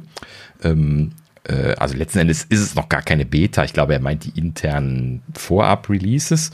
Äh, die wären, Zitat, chock full of references to the headset and its iterations. Äh, und er meint natürlich das AR-VR-Headset damit. So, also chock full, voll geknallt. Ja, könnte man, glaube ich, übersetzen. Sehr gut. Sehr und gut. Äh, ja, also iOS 16 scheint. Da freuen wir uns äh, doch. Ja, richtig. scheint Gas zu geben. Jetzt alles ein, ein kleines bisschen Vorsicht. Ja, ich möchte gleich äh, daran erinnern, das hatten wir letztes Jahr schon mal. Das stimmt, ja. Ne? Und alle haben wir die ganze Zeit so da gesessen und haben gesagt, ja, ja, ja, ARV, er kommt, ARV, er kommt. Und dann haben sie es dann in der letzten Beta alles wieder ausgebaut. Alles. ne? Und dann kam gar nichts mehr. Warum auch immer sie das gemacht haben, das haben wir nie erfahren. Ne? Aber äh, ja, so ist es gewesen. Und äh, äh, nee, das ist sogar vorletztes Jahr gewesen. Ne? Letztes Jahr ging es dann mehr spekulativ darum, dass Hardware käme, aber äh, zu iOS äh, 13 war das schon ne? wo, wo da die Referenzen drin waren und dann wieder verschwanden. Ne? 2020 und 21 waren dann eher Hardware-Gerüchte und äh, ja, jetzt konzentriert es sich ja, wieder. Gut, aber das sind ja, das sind ja mittlerweile keine Gerüchte mehr. Also, dass das kommt, das steht ja so fest wie das Arm in der Kirche. Also, so viele Hinweise, wie wir jetzt schon bekommen haben. Ja. Klar, das wird sich vielleicht von der Zeit her verzögern, aber genau. definitiv kommt da was. Richtig. Genauso ist es auch anzunehmen. Also ne, es ist eigentlich eigentlich nur eine Frage, wann das kommt. Dafür hat auch äh, Tim Cook einfach in zu vielen Interviews schon gesagt, AR ist die Zukunft. Ähm, da, da, das muss auch was heißen, ne? sonst würde er das so nicht sagen. Und äh, ja, äh, er und auch allgemein Apple scheint sich da aber auch irgendwie ziemlich sicher zu sein, dass sie da äh, was Gutes tun können in diesem Bereich. Und da bin ich natürlich halt eben auch einfach heiß drauf, äh, das zu sehen, was sie da innovationstechnisch machen können. Ne? Mhm. Denn ja, gefühlt ist halt eben so bei den anderen Anbietern ja jetzt in der letzten Zeit neben so, ja, wir haben halt neben eine VR-Brille und da kann ein bisschen was Spiele spielen, nichts wirklich Innovatives passiert. Ne? Also wir erinnern uns jetzt mal irgendwie hier an, an Facebook und ähm, äh, wie heißt der VR-Anbieter nochmal, den sie gekauft haben? Oculus. Oculus, genau. Ne? Also Oculus hat ja irgendwie jetzt gefühlt auch nichts mehr als einfach nur mal eine, eine verbesserte Iteration von äh, von ihren Geräten gebracht. Geschweige denn, dass das immer noch nicht, seit Jahren immer noch nicht regulär in Europa zu kaufen ist. Das interessiert sie einfach scheinbar gar nicht. Sascha hätte seine Freude damit. Grüße. ähm, und äh, ja, ne, also das ist halt eben ein, so ein Thema, wo man nur den Kopf schütteln kann. Ja, also ich glaube, in dem Bereich könnten sie auch gut was äh, bewegen. Ja, also da, da geht da geht es auch ähm, viel langsamer voran, als man äh, vorher vermutet hat äh, bei Facebook mit dem ganzen VR. Äh, ähm, hm. Ich habe ich hab so ein so ein bisschen das Gefühl, also wenn Apple damit rauskommt, die haben halt immer deutlich mehr äh, Technologien in den Geräten drin, äh, alles auch was die Sensoren betrifft. Und da hatten wir ja auch schon mal orakelt mit dem LiDAR-Sensor ähm, mhm. dass der in der Brille sein könnte. Und also das wäre natürlich für Apple äh, super genial, wenn die die ganzen Sensoren da drin haben, können die ja theoretisch innerhalb von Sekunden diesen Raum, also wo wir jetzt drin sitzen, komplett scannen, in die virtuelle Realität hauen und dann sitzen wir alle zusammen genau da, wo einer sich befindet.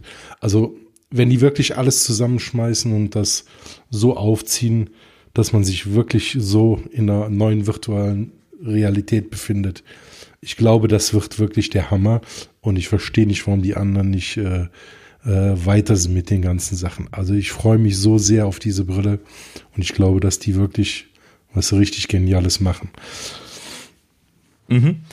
Äh, ja, also ich freue mich mittlerweile auch sehr drauf. Ich äh, äh hadere auch ein bisschen mit meiner bisherigen Aussage, dass ich das nicht kaufen werde.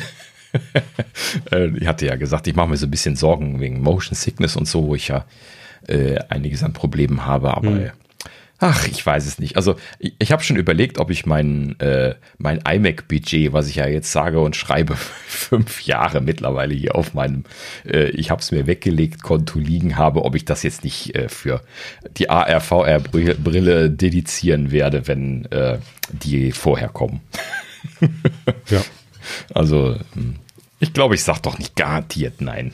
Nee, also zurück. Nee, das ist einfach, also äh, für mich persönlich ist das einfach, ähm, als, als wir damals als wirklich Jugendliche in, in London waren, da waren, gab es auch schon diese großen Spielhallen mit diesen damaligen Virtual Reality Brillen mhm. und die waren ja damals grottenschlecht. Das waren so die ersten überhaupt Gaming äh, Devices, die am Markt waren. Aber das war damals schon so spannend, dieses ganze Thema. Und wenn das jetzt in äh, so einer Qualität rauskommt, ähm, da, da bleibt mir nicht viel übrig, nicht viel anderes übrig als zu kaufen. mhm. Ach. Ja. Allein schon äh, ne, diese, diese Neugier auf die Technologie und ähm, ja, das zu sehen, was damals schon, schon die richtige Vision war, wie sie jetzt zum Leben äh, erweckt wird. Da freue ich mich mhm. so sehr drauf. Ja, das stimmt. Ähm, und ich, ich muss das natürlich auch nochmal hier so als aus der Softwareentwicklerbrille sagen. Ich hatte da nämlich halt eben so letztlich für mich nochmal drüber nachgedacht und ich habe halt eben mir gedacht, so, wenn das jetzt kommt, dann will ich dafür Software entwickeln. Ja, das, das ist auch genau der Grund, warum ich Let's das, glaube ich, kaufen werde. Hm? Call to Code. Genau. Ja. Und äh, ich glaube, da, ähm, da liegt dann die Zukunft. Ne? Also wenn Apple da jetzt ja. kommt und ja, ja. wenn Apple da äh, jetzt mit einem großen Einstieg startet, dann, dann wird das groß werden. Das kann ich mir gar nicht anders vorstellen. Ne? Das ist dann da, ne, hier dahin skaten, wo der, wo der Puck sein wird. Ne? So, und das, äh, da bin ich mal gespannt. Also da, da werde ich, das werde ich auf jeden Fall aktiv äh, dabei bleiben, wenn das losgeht und hm. freue mich sehr drauf, ähm, so eine Gelegenheit zu bekommen. Denn äh, immerhin ist ja allgemein dieser, diese, dieses ganze Smartphone-Thema halt eben jetzt ähm, ja, noch gar nicht so wahnsinnig alt, aber halt eben doch mittlerweile eingesessen. Ne? Ist jetzt die Innovation auch so ein bisschen was zum, äh, naja, zum Stehen gekommen, kann man glaube ich nicht sagen, aber langsamer geworden. Ne? Ist halt ein Standard, den halt jeder hat und der ist da, der wird bedient, aber da ist halt nichts mehr Fancyes im Moment. Ne? Genau, richtig. Ja. Reality-Wise, wir freuen uns. Richtig.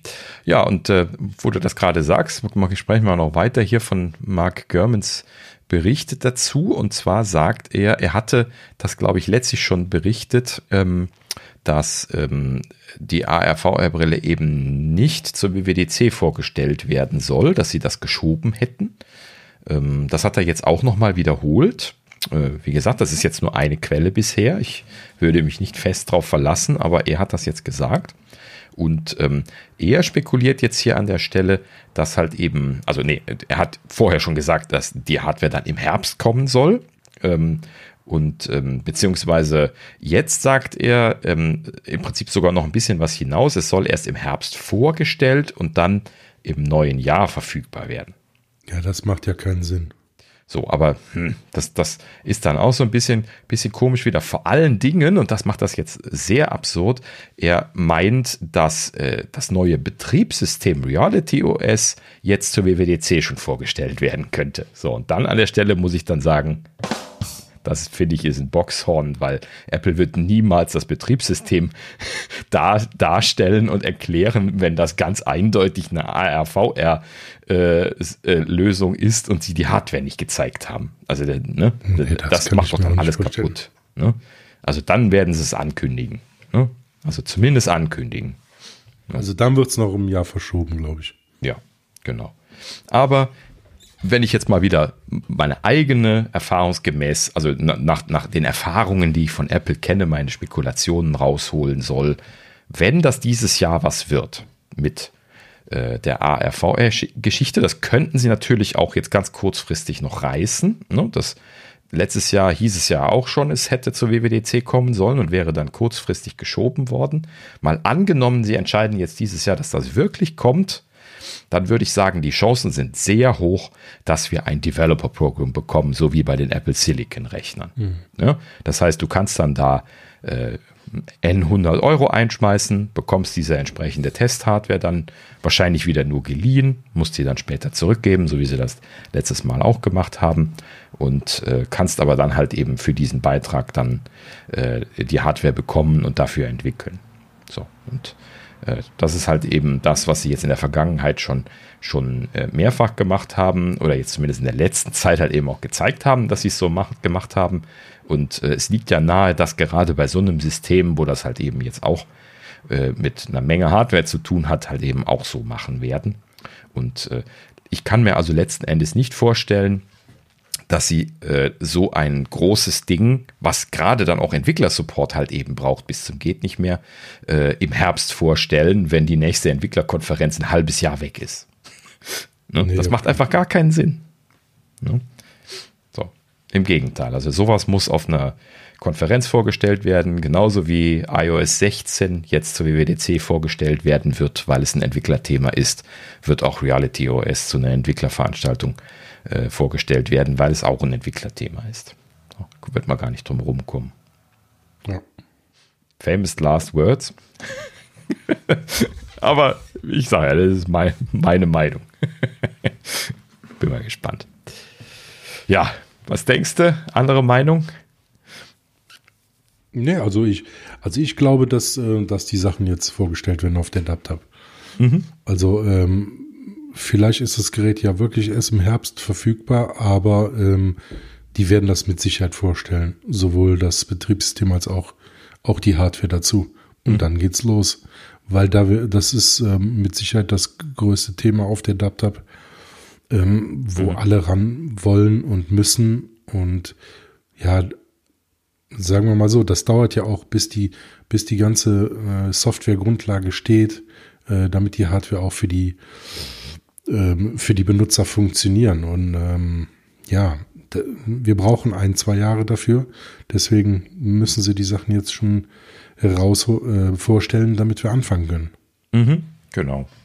Was ja dann auch zu diesen perspektivischen Themen, wo wir ja schon oft drüber gesprochen haben, passt, dass halt eben jetzt diese AR-VR-Brille, die sie jetzt als erstes irgendwie gerüchtemäßig immer angekündigt haben, halt eben nur als ersten Schritt sehen. Ne? Und dann diese Apple Glasses äh, der, der äh, Ausbauschritt davon sein werden. Also eher ne, so, so VR vielleicht der, der Startschuss ist und äh, AR dann übergangsweise mhm. und dann später eher das in Richtung AR gehen wird als in Richtung VR. Hm.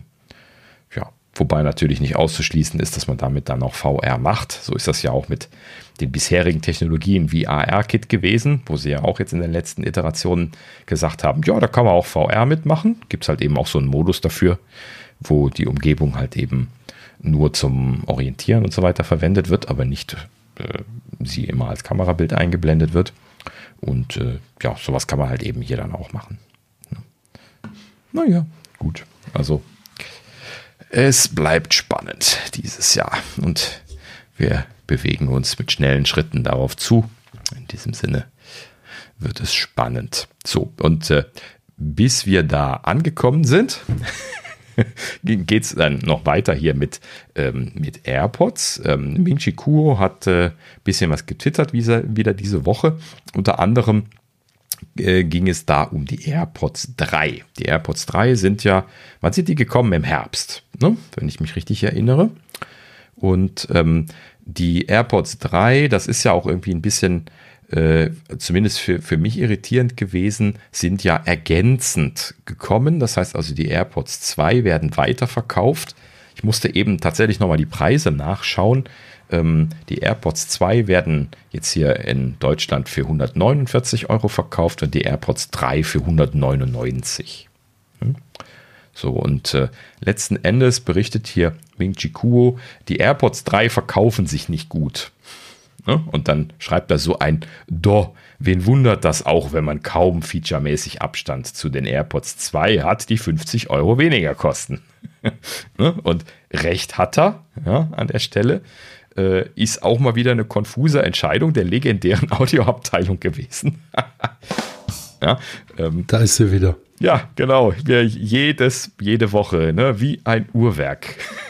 kommt, sie, kommt sie einmal mit einem Kopfschüttler hier bei uns vor. Ähm, ja, und äh, das hier ist halt eben wieder dasselbe. Also, warum zur Hölle nochmal haben sie die AirPods 2 äh, günstiger, also nein, für den gleichen Preis ist es ja, glaube ich, gewesen. Ne? Die, die drei waren dann etwas teurer. Ähm, dann verkauft, wo die drei halt eben ja eigentlich keinen wesentlichen Vorteil haben. Ne? Klar, er hat ein bisschen was mehr. Nee, Vorteil nicht, ist ein bisschen kleiner, ne? Hat ein anderes Design, ist ein bisschen kleiner. Genau, so, aber das, das interessiert jetzt wahrscheinlich die meisten an der Stelle einfach gar nicht. Ne? So, und tja, also ich, ich hätte auch gesagt, ersetzt die doch. Ne? Äh, hau die weg, mach die anderen für 149, dann hättest du auch ein tolles, habenswolles, äh, also ne, äh, habenswertes äh, Produkt gehabt und stattdessen machen sie dann wieder diesen Aufpreisblödsinn ne? wo du dann den Aufpreis nicht bezahlen willst. Ne? Wir erinnern uns nochmal, da ist derselbe Chip drin. ne? Also hatte ich ja letztes Mal dann schon den Kopf drüber geschüttelt. Da, da ist einfach hm. quasi, da ist dieselbe Hardware drin. Klar ist das ein bisschen re-engineert und kleiner und äh, ne, ein bisschen stromsparender haben sie es hingekriegt und so. Aber ja, das, das ist doch den Leuten egal. Ne? Die, die, Features sind quasi dieselben und das war's. Warum soll ich dann ja. 50 Euro mehr ausgeben? Ja. ja. das Einzige, was sie da äh, Unterschied drin haben, ne, wenn ich jetzt mal hier so eine Vergleichstabelle sehe, die haben dieses 3D-Audio drin, ähm, soll, soll vor Wasser und Schweiß geschützt sein oder besser vor Wasser und äh, Schweiß geschützt sein. Mhm. Dann äh, MagSafe ist dran. Hm, das haben die Zweier ja nicht. Und eine Stunde länger Akku. Ja, das, gut, die, die das eine halt Stunde, die kannst du dir wohl hinstecken, das wird sowieso Ja, keiner ja. merken. Äh, ja, gut, und äh, die anderen Sachen, also MagSafe bei dem Ding interessiert nicht wirklich. Sogar schon, dass es überhaupt Key Charging kann, ist gar nicht so wahnsinnig wichtig für meine Verhältnisse jetzt. Ähm, ich weiß nicht, ob das die anderen auch so sehen, aber naja, gut. Aber Also äh, meine, meine liegen jetzt auch auf dem Keychart. Also. ja, gut, wenn es geht, das dann schmeißt man Pros, halt das drauf. sind ja die Pros, Ja. Mhm. ne? Aber ähm, ja, Ja ist gut, schon aber, angenehm. aber es geht ja auch gar nicht um das Key Charging. Das haben die Zweier ja auch schon gekonnt. Es geht nur um das MagSafe Charging, also dass die so magnetisch draufschnappen. Ne? Und die richten sich ja noch nicht mal aus, die schnappen halt eben einfach nur drauf, so wie sie. Aber die Zweier, die können kein Keycharging. Äh, doch, Da doch. muss ja Die, ach so, nee, nee, Entschuldigung, die, die Pros können nicht. Key Charging. die Pros, ja, ja, genau. Oder konnte man nicht bei den AirPods, des AirPods 2 mit Aufpreis eine Hülle bekommen, die Key Charging konnte? Ja, aber da bist du auch bei, wahrscheinlich wieder bei 200 Euro. Ja, okay, gut, das, das kann sein, ja. Ja. Mhm, das das war ich dann gucken, damals ich nicht bereit zu bezahlen. Ah, Ja, ich glaube, jetzt gibt es sie nicht mehr. Ich meine, das hatten sie dann, dem, um, um den Vorteil der AirPods 3 herauszuarbeiten, dann eingestellt. Aber Ah, okay. äh, ich habe dir damals auch nicht gekauft für die 50 Euro Aufpreis äh, dieses Key Charging da rein. Das, das ist vollkommen überzogener Aufpreis auch mal wieder gewesen. Und äh, genau so werden die Leute das jetzt halt eben auch gerade denken. Ne? Also so selten, wie man die auflädt, dann kann man sie auch einfach gerade an den Lightning-Stecker anstecken. Fertig. Den hat man sowieso da rumliegen als iPhone-Nutzer. Das ist ja alles kein Thema dann. So, und wann lädst du die mal auf? Einmal in der Woche, wenn es hochkommt. Ne? Ja, ne? also was, was will man letzten Endes machen? Ja, gut, so. Also, ähm, das hatte Michi Kuo berichtet und dann äh, schießt er dann nochmal nach an der Stelle, dass man jetzt gerade ja das Release der AirPods Pro 2 plane. Das äh, soll ja jetzt für den Herbst anstehen, hatte er gesagt. Und äh, äh, die, die besagte Audioabteilung äh, hätte sich dafür entschieden, bei den Pro 2 das nicht so zu machen. Also die Pro 2 äh, dass die Pro 2 den Pro 1 komplett ersetzen. Ja, bitte, danke, tut das so. Ja, einfach neu machen, Dankeschön. Und äh, ja, dann, dann letzten Endes gut. Vor allen Dingen, äh, ja, bei denen macht es ja noch weniger Sinn, weil äh, diese Preistiergeschichte nach unten hin, das ist ja sowieso immer die äh, Richtung günstig tendierende Geschichte und das würde ja dann auch mit den, äh, den normalen AirPods kollidieren, wenn sie die Pro dann günstiger verkaufen ja, würden. nee, und, dann äh, müssen die ersetzt werden, genau. Genau. Aber das scheint auch dem, diesem besagten Audio-Manager klar zu sein. Na gut, so, ja, also das zu den AirPods, da wird es dann auch im Laufe des Jahres noch was zu geben. So, und dann noch eine letzte kleine Geschichte zur aktuellen Beta. Die, ne, letzte Woche hatten wir ja schon angerissen, dass die iOS 15.5 Beta 1 erschienen war. Ich glaube, gerade eben habe ich die Notification hier während der Aufzeichnung reinbekommen, dass die Beta 2 gekommen ist. Ähm, ja, Business as usual im Prinzip. Ähm, so, und in der Beta 1 haben sie jetzt hier äh, Referenzen in der Musik-App gefunden und die äh, sprechen von einer App, die sich da nennt Apple Classical. Da haben wir ja auch schon mal von gesprochen. Und äh, das äh, ist ja jetzt da quasi diese ähm, von dieser von diesem Classic Streaming Dienst übernommene Geschichte, wo sie ja jetzt eine, eine eigene App versprochen hatten, als sie den Dienstleister übernommen haben. Und das ist jetzt scheinbar das, was sie versprochen hatten, eben ja für die entsprechenden Abonnenten. Ähm, und damit aber jetzt dann effektiv natürlich auch für alle Apple Music Abonnenten hier eine extra App für klassische Musik anzubieten. Und die scheint wohl incoming zu sein. So, also sie ist nicht in der Beta drin, ähm, aber ich nehme mal an, dass sie sowieso als Download zur Verfügung gestellt werden wird. Ähm, solche War Sachen. Prime, Prime Phonic, ne? Prime Phonic, ja, stimmt, wo du es sagst, ich glaube, das war der Name von der, von Ja, der Firma. ich habe sie nämlich noch drauf, aber sie funktioniert nicht mehr. Ja, haben sie abgedreht mittlerweile. Mhm. Ja. Aber das hatten sie ja angekündigt. Ne? Die Ja, war ja dann irgendwie nach sechs Wochen abgedreht worden. Dann konnte man halt eben dann Apple Music benutzen. Die, äh, ne, die Abonnenten, die haben halt eben einen sechs Monate kostenlos Voucher für Apple Music bekommen und bis dahin hatte Apple ja angekündigt, würden sie äh, eine dedizierte äh, Classic-App halt eben bringen. Das hatten sie ja auch schon angekündigt. Ne? Naja, so, in dem Sinne machen sie ja nur Nägel mit Köpfen. Ich vermute, dass sie sogar schon etwas über die sechs Monate hinaus sind jetzt, aber das kann auch nur an meinem falschen Bauchgefühl liegen. Und ähm, letzten Endes aber geht es bestimmt so in die Richtung und äh, dürfte dann bald kommen. Ja, also wen es interessiert. Ich werde es auf jeden Fall mal, mal ausprobieren. Mich interessiert mal zu sehen, wie man das so in diesen Classic-Apps dann macht. So. bisschen ist das ja auch schon eingeflossen in die Music-App, aber mal gucken, wie extrem das wird in, äh, in dieser App dann. Hm. Na gut, so. Ja, werden wir dann wahrscheinlich zum, zum Release-Datum erfahren. Ne? Wenn sie das als App in den App Store stellen, die man normal runterlädt, dann ist das natürlich jetzt in der Beta nicht integriert. Dann wird das dann äh, zu dem entsprechenden Release-Zeitpunkt dann kommen. Vielleicht kombinieren sie das dann mit iOS 15.5, aber das muss ja nicht zwingend sein. Hm. Gut, so. Dann sind wir durch die Gerüchteküche durch. Ja, war ein, ein Potpourri an äh, Gerüchten dieses Mal. Und äh, dann kommen wir zur Kategorie Pick. Heute mal was ganz anderes. Äh, ich weiß gar nicht, ob das äh, offiziell zu den Picks zählt, die wir hier offiziell picken dürfen, weil eigentlich gar kein Tech-Pick. Aber ähm, ich zähle das mal im, im Weiteren zu, zu Tech, deswegen äh, ähm, wollte ich es mal einmal erwähnt haben.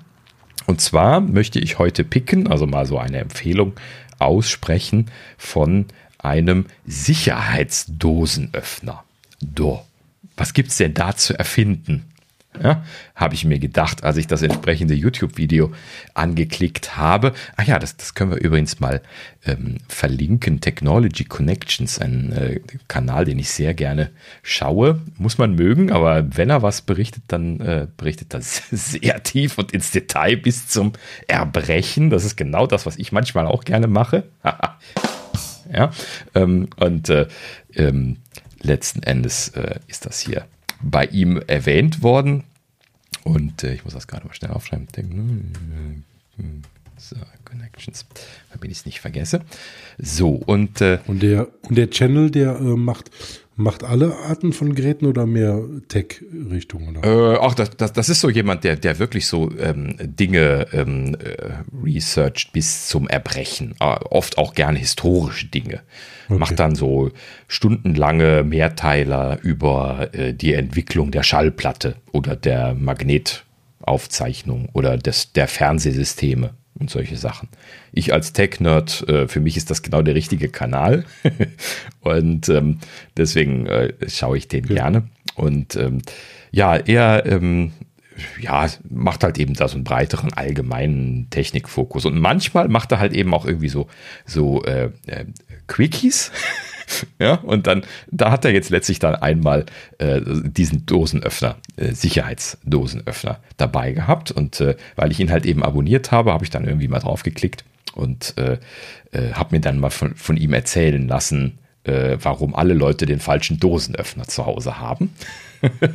und das ist dann natürlich so ein Augenbrauenheber und dann muss man natürlich einfach mal gucken, ob man das Ding nicht auch in Deutschland bestellen kann. So, also ich erzähle das mal so ein kleines bisschen was von vornherein. Also ähm, jeder kann ja jetzt im Prinzip, wenn er in die Küche geht und die äh, Schublade von den Geräten aufzieht, irgendwie da jetzt einen Dosenöffner rausziehen. Ne? Jeder Haushalt in Deutschland hat im Prinzip, statistisch gesehen waren es, glaube ich, 1,3 Dosenöffner oder sowas. Und ähm, äh, praktisch ist das eigentlich immer genau dasselbe Ding, nämlich diese Art von Dosenöffner, wie man die unten äh, im, im, im Krabbeltisch von Ikea bekommt für 1,50. Ne? Nämlich diese, äh, die, diese, diese Dinger, die so, äh, äh, so, eine, so eine scharfe Scheibe dran haben, ne? die man so von, von oben mit so einem Hebelding in die Dose presst und dann halt eben so einen Rotationsmechanismus, mit dem man das Ganze dann, dann drehen kann. So, also ein relativ übliches Ding, wo ich auch seitdem ich mich mit Dosenöffnern beschäftigt habe, noch nie ein anderes Design gesehen habe. Ne? Also ich persönlich, mir ist das nie vorgekommen, dass ich irgendwo im Laden mal einen zweiten Dosenöffner gesehen hätte, der anders aussieht. Ne? Die haben alle immer diese Schneidetechnik. Ne? So, und ähm, diese Schneidetechnik, das kennt jetzt dann auch jeder, der schon mal eine Dose aufgemacht hat. Die haben zwei ganz klare Nachteile, denn erstens hinterlassen diese Schneidewerkzeuge eine scharfe Kante, und zwar auf beiden Seiten, am Deckel genauso wie an dem, an dem Rand, der übrig bleibt, wenn man die Dose aufgeschnitten hat und sie sind schmutzig. Das heißt also, man muss sie immer sauber machen oder wenn man sie nicht sauber macht, werden sie halt eben sehr schnell siffig. Dann kauft man einen neuen für 1,50. So, ne? Also das sind so die klassischen Dinge, die man hier so in so einem äh, Single-Studentenhaushalt natürlich alles schon erlebt hat. Ja? Und äh, Daniel hat natürlich auch nicht den ersten Dosenöffner gehabt. So. Und was er da also jetzt hier bei, bei Technology Connections ausgegraben hatte, das ist ein Design, das sieht zwar ähnlich aus, ist aber technisch vollkommen anders. Und ähm, das, das, das ist schwer zu erklären, wenn man das nicht sieht, aber ähm, da, das ist halt eben keine Schneide, die man hier bei diesem Sicherheitsdosenöffner-Design sieht, sondern das ist einfach nur ein abgerundetes Rad, was man da an der Seite sehen kann. Und dann diesen Drehmechanismus den man äh, halt eben auch von den anderen Dosenöffnern kennt. Und ähm, letzten Endes ist da noch so, so, so ein äh, Rahmen drum, der ist aber, glaube ich, eher dafür da, dass man sich da nicht mit verheddert, wenn man den irgendwo liegen hat und dann irgendwie äh, reingreift oder sowas. Und ähm, ansonsten, äh, ja, wie gesagt, man sieht einfach nur so, so ein Rad. So, aber wenn man sich das so als äh, so ein bisschen genauer anschaut, dann sieht man, wenn man da so daran rumdreht, dass das ein bisschen rauskommt, wenn ich so dann rumschraube. Wenn ich dann aber in die Richtung drehe, wie man das normalerweise macht, um eine Dose aufzubekommen, dann zieht sich das wieder an das Gehäuse dran. Also irgendeine Mechanik ist da drin, das lässt sich aber so auf den ersten Blick überhaupt nicht erkennen. Und dann dahinter ist so ein ganz kleines Rädchen noch zu sehen, was so schräg zur Seite zeigt. Also hm, ne, unauffällig so von außen. Hätte ich jetzt auch gar nicht als Dosenöffner interpretiert, weil ne, ich kenne halt eben nur diese andere Lösung als Dosenöffner. So. Und ähm, Letzten Endes ist das hier ein Patent, was äh, mittlerweile allerdings ausgelaufen ist. Also Kosten sind ja auch nicht mehr das Problem. Ähm, und dieses Patent, das gibt es jetzt schon, schon lange. Also in den 50ern gab es in den USA schon, schon äh, Hersteller, die diese Sicherheitsdosenöffner verkauft haben. Und ähm, die nennen die deswegen auch immer Sicherheitsdosenöffner, weil, und jetzt kommen wir mal auf das äh, Funktionieren von dem Ding zu sprechen, die halt eben eine etwas andere Funktionsweise haben. Die haben keine Schneide, wie schon gesagt, sondern die haben im Prinzip ähm, so nur eine spitze Kante, die sich letzten Endes ähm, in den Saum der Dose hineindrückt. Also wenn man sich die so eine eine äh, Essensdose mal, mal anschaut, dann sind die alle so konstruiert, dass sie äh, am, am oberen Ende haben sie einen, also das ist quasi eine Dose, die an einer Stelle offen gewesen ist, und zwar nach oben, da wo man sie auch aufmacht. Und dann äh, sind halt eben dort dann nach dem Befüllen Deckel drauf gemacht worden und die sind dann am Rand gekrempt. Das heißt also so wie eine Hutkrampe, also so ne, quasi so umgeschlagen doppelt mit einer, mit einer Dichtung dazwischen, sodass das wirklich dicht ist ne, und auch druckdicht. Und ähm, so werden im Prinzip weltweit alle Dosen hergestellt. Das ist irgendwie so, so ein Standard auch. So, und ähm, diese, diese Stelle, wo das gekrempt ist, das ist das, wo dieser Sicherheitsdosenöffner angreift. Der greift quasi in die Krempe rein von unten und drückt diese Krempe quasi auf. Und das heißt, man hat nachher wieder den Deckel, so wie sie ihn in der Fabrik vorher draufgelegt haben, bevor er festgekrempt worden ist. Ja? Und das, das Schöne daran ist, dass dieser Deckel und auch die Dose, die dann äh, jeweils übrig bleiben, rechts und links, wenn man die wieder so getrennt hat, keine scharfen Stellen haben. Das heißt also, man kann sich nicht schneiden daran. Ja? Und das Ganze, das sitzt dann, wenn man das aufgekremmt hat, immer noch so schnuck, dass es immer noch wieder zugemacht werden kann. Und es sieht so aus, als wäre die Dose überhaupt nicht offen. Ja, einfach großartig. Man benutzt einfach die, die Technik, wie man es zugemacht hat und macht das Ganze wieder auf damit. So. Unglaublich leicht. Äh, vor allen Dingen, ähm, also, naja, gut, jetzt vom, vom Kraftaufwand her nicht anders wie die, wie die anderen Dosenöffner, wenn sie scharf sind. Ne? Also man muss normal Kraft aufwenden, fällt mir jetzt nicht auf, dass es irgendwie anders ist. Ähm, ja, aber wie gesagt, so, also ähm, das, das entkrempt quasi diese, diese Stelle, wo das zusammengedrückt worden ist. Man kann das dann nachher abheben. Äh, super, super sauber äh, und vor allen Dingen auch matschfrei, da man ja nicht in das Essen reinkommt, wie dieser, dieser Schneidemechanismus, der so von oben ja durch das Blech durchschneidet und von unten ist das Blech ja dann, dann schmutzig in der Dose, ne? also voll, voll Essen oder was. Und ähm, deswegen werden die ja schmutzig, weil die da reinschneiden. Und hier sind wir ja nur an der Krempe und nicht innen drin, deswegen werden die nicht schmutzig. Ne? So, also lange Rede, kurzer Sinn. Ein Dosenöffner, der äh, nicht schneidet, nicht schmutzig wird, die Dose besser aufmacht. Ja, man möchte im Prinzip diese Dosen haben, wenn man realisiert, dass die auch nicht scharfkantig sind. Ich brauche mir bei meiner Tochter keine Sorgen mehr darum machen, dass ich da irgendwie eine, einen Dosendeckel rumliegen habe oder sowas, weil so what? ja, schneidet sie sich halt eben nicht dran. Und äh, ja, so, und das letzten Endes jetzt für ein paar Euro mehr. Ja, so, ich habe jetzt hier äh, mir bei Amazon gekauft, habe ich mal geguckt, ähm, was es hier so in Europa gibt. Und es gibt tatsächlich den Hersteller Lurch, der, der hier in Deutschland diese Sicherheitsöffner ähm, äh, verkauft. Und der, den ich jetzt hier gekauft habe, der heißt Tango. So, ist jetzt einfach, ich glaube, die haben zwei, drei unterschiedliche.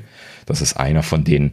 Und ähm, ich packe natürlich mal einen Link in die Show Notes. Könnt ihr euch mal angucken. Letzten Endes habe ich aber einfach auf Amazon nach Sicherheitsdosenöffner gesucht, weil den, den der Herr von Technology Connections da in den USA referenziert hatte, den gab es jetzt natürlich dann in Deutschland nicht, wie so oft bei diesen Sachen.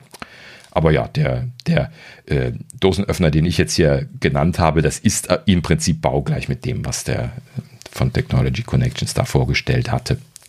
So, also das, das scheint auch irgendwie einfach ein Hersteller zu sein, wo die alle rausfallen und dann weltweit verkauft werden. Und äh, ja, also ich habe äh, 12,90 Euro dafür bezahlt und ähm, klingt natürlich jetzt auf den ersten Blick so ein Ticken teuer, Ne? So im Vergleich zu dem klassischen Schneidenden. Wenn ihr aber darüber nachdenkt, dass ihr A, nie wieder einen anderen Dosenöffner brauchen werdet, weil der wird ja nicht schmutzig, der wird nicht siffig und gar nichts, ne? Der ist nicht irgendwann nicht mehr scharf und so, ne? Spielt alles keine Rolle. Und, ähm, und dazu ist er auch noch sicher, ja, und äh, vielleicht sogar noch ein bisschen leichter zu drehen, weil man halt eben nicht schneiden muss und die werden halt eben nicht stumpf. Und ähm, ja, also ich habe mit einer großen Freude diese 12,90 Euro einfach schon nur zum Testen bezahlt, um das dann einfach mal zu bekommen. Und es hat mich genauso geflasht, wie es den, den Herrn von Technology Connections geflasht hat. Der sagte das nämlich auch. Ne? Also ich kann nicht verstehen, dass das nicht die verbreitesten äh, Dosenöffner sind, sagte er. Ne? Also äh, warum hat sich dieser Dosenöffner nicht durchgesetzt? Das ist ihm ein Rätsel. Ne? Und, und mir genauso. Ja, die sind einfach so großartig. Und jedem, dem ich diesen Dosenöffner in die Hand gegeben habe oder halt eben habe testen lassen, hat im Anschluss gesagt, ich möchte so einen. Es ist einfach großartig. Ne? Also in diesem Sinne. Und das ist halt eben, das, das kennen wir ja von, von Apple auch sehr gut. Ne? Einmal angefixt, ja, nie wieder zurückgesehen.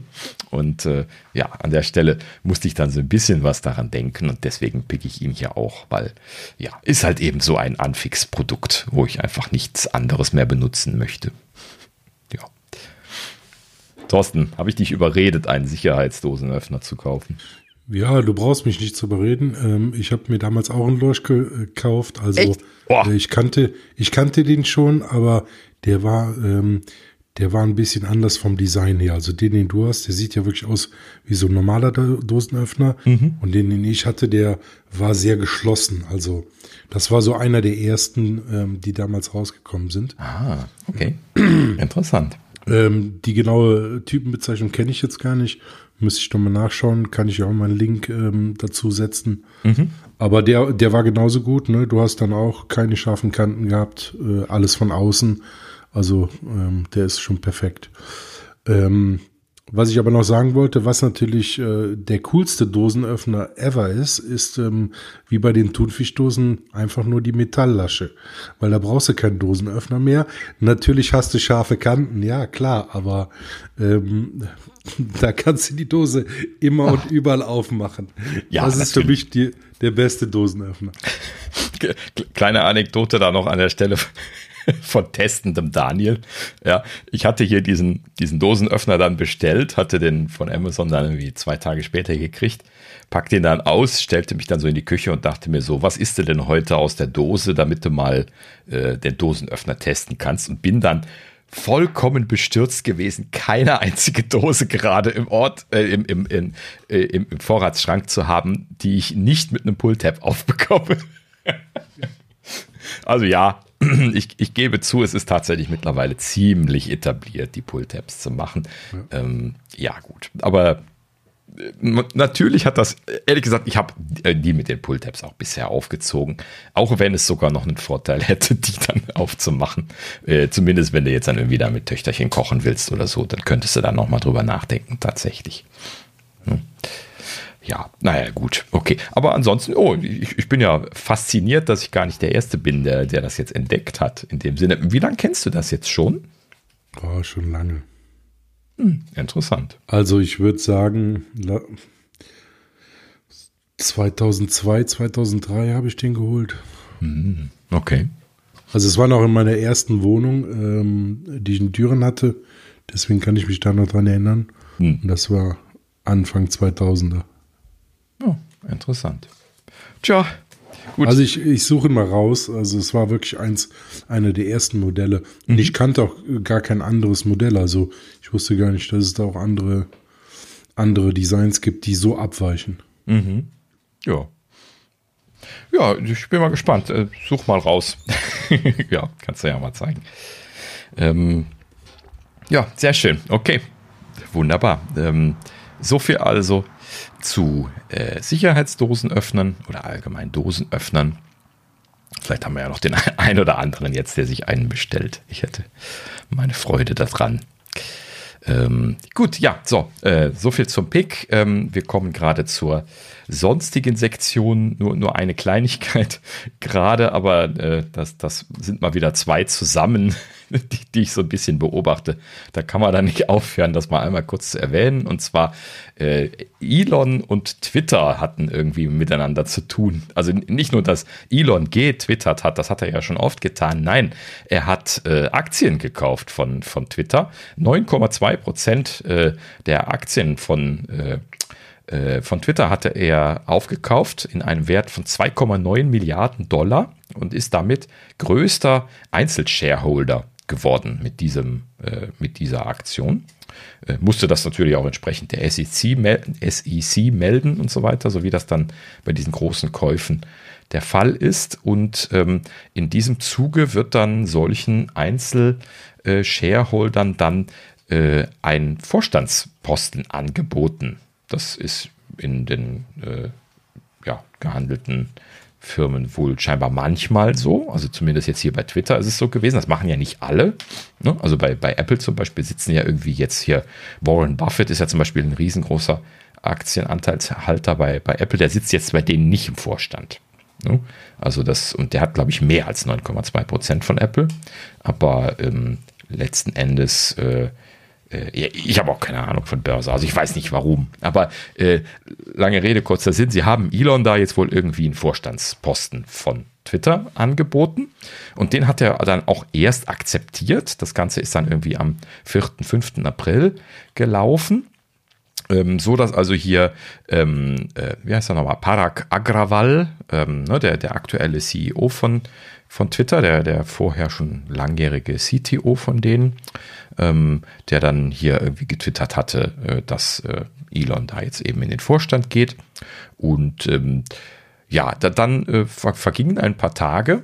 Ähm, Elon machte irgendwie äh, komische äh, Aktivität gegenüber Twitter. Er hatte dann auf Twitter ziemlich aktiv irgendwie verschiedene radikale Verbesserungsideen äh, angesprochen. So irgendwie so äh, keine Werbung mehr anbieten, um Free Speech nicht äh, problematisch zu machen. Äh, also Werbeabhängigkeit ist da das Stichwort. Im Prinzip auch richtig, was er da so ansprach. Dann auch äh, radikale Meinung hier, San Francisco Office von Twitter sollen sie für äh, ähm, äh, Obdachlose öffnen, weil da wäre von Twitter sowieso nie jemand. ja, so, also, also das sind so Elon-Jokes auf, auf Twitter manchmal.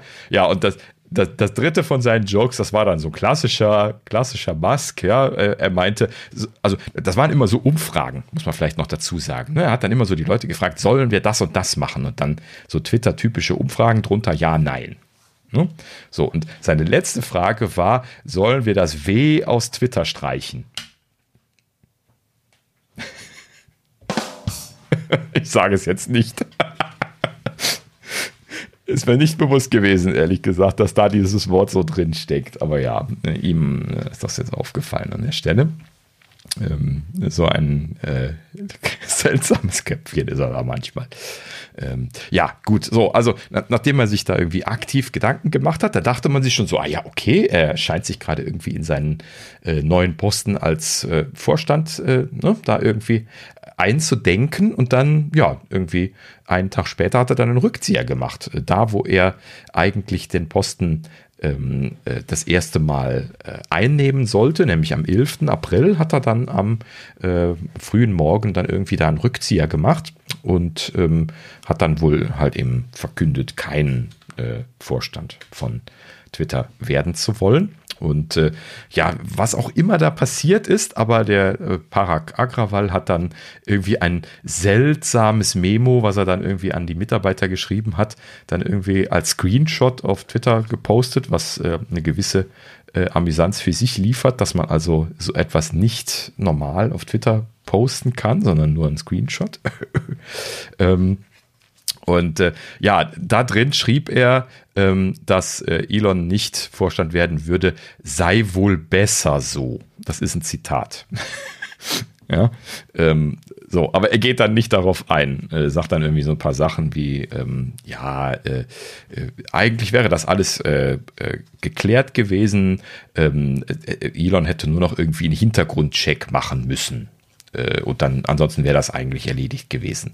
So, letzten Endes haben sich dann mehrere äh, Leute, die das äh, gelesen haben, dann irgendwie dann kommentiert so, was mag Elon ausgefressen haben, dass er den Hintergrundcheck nicht bestanden hat?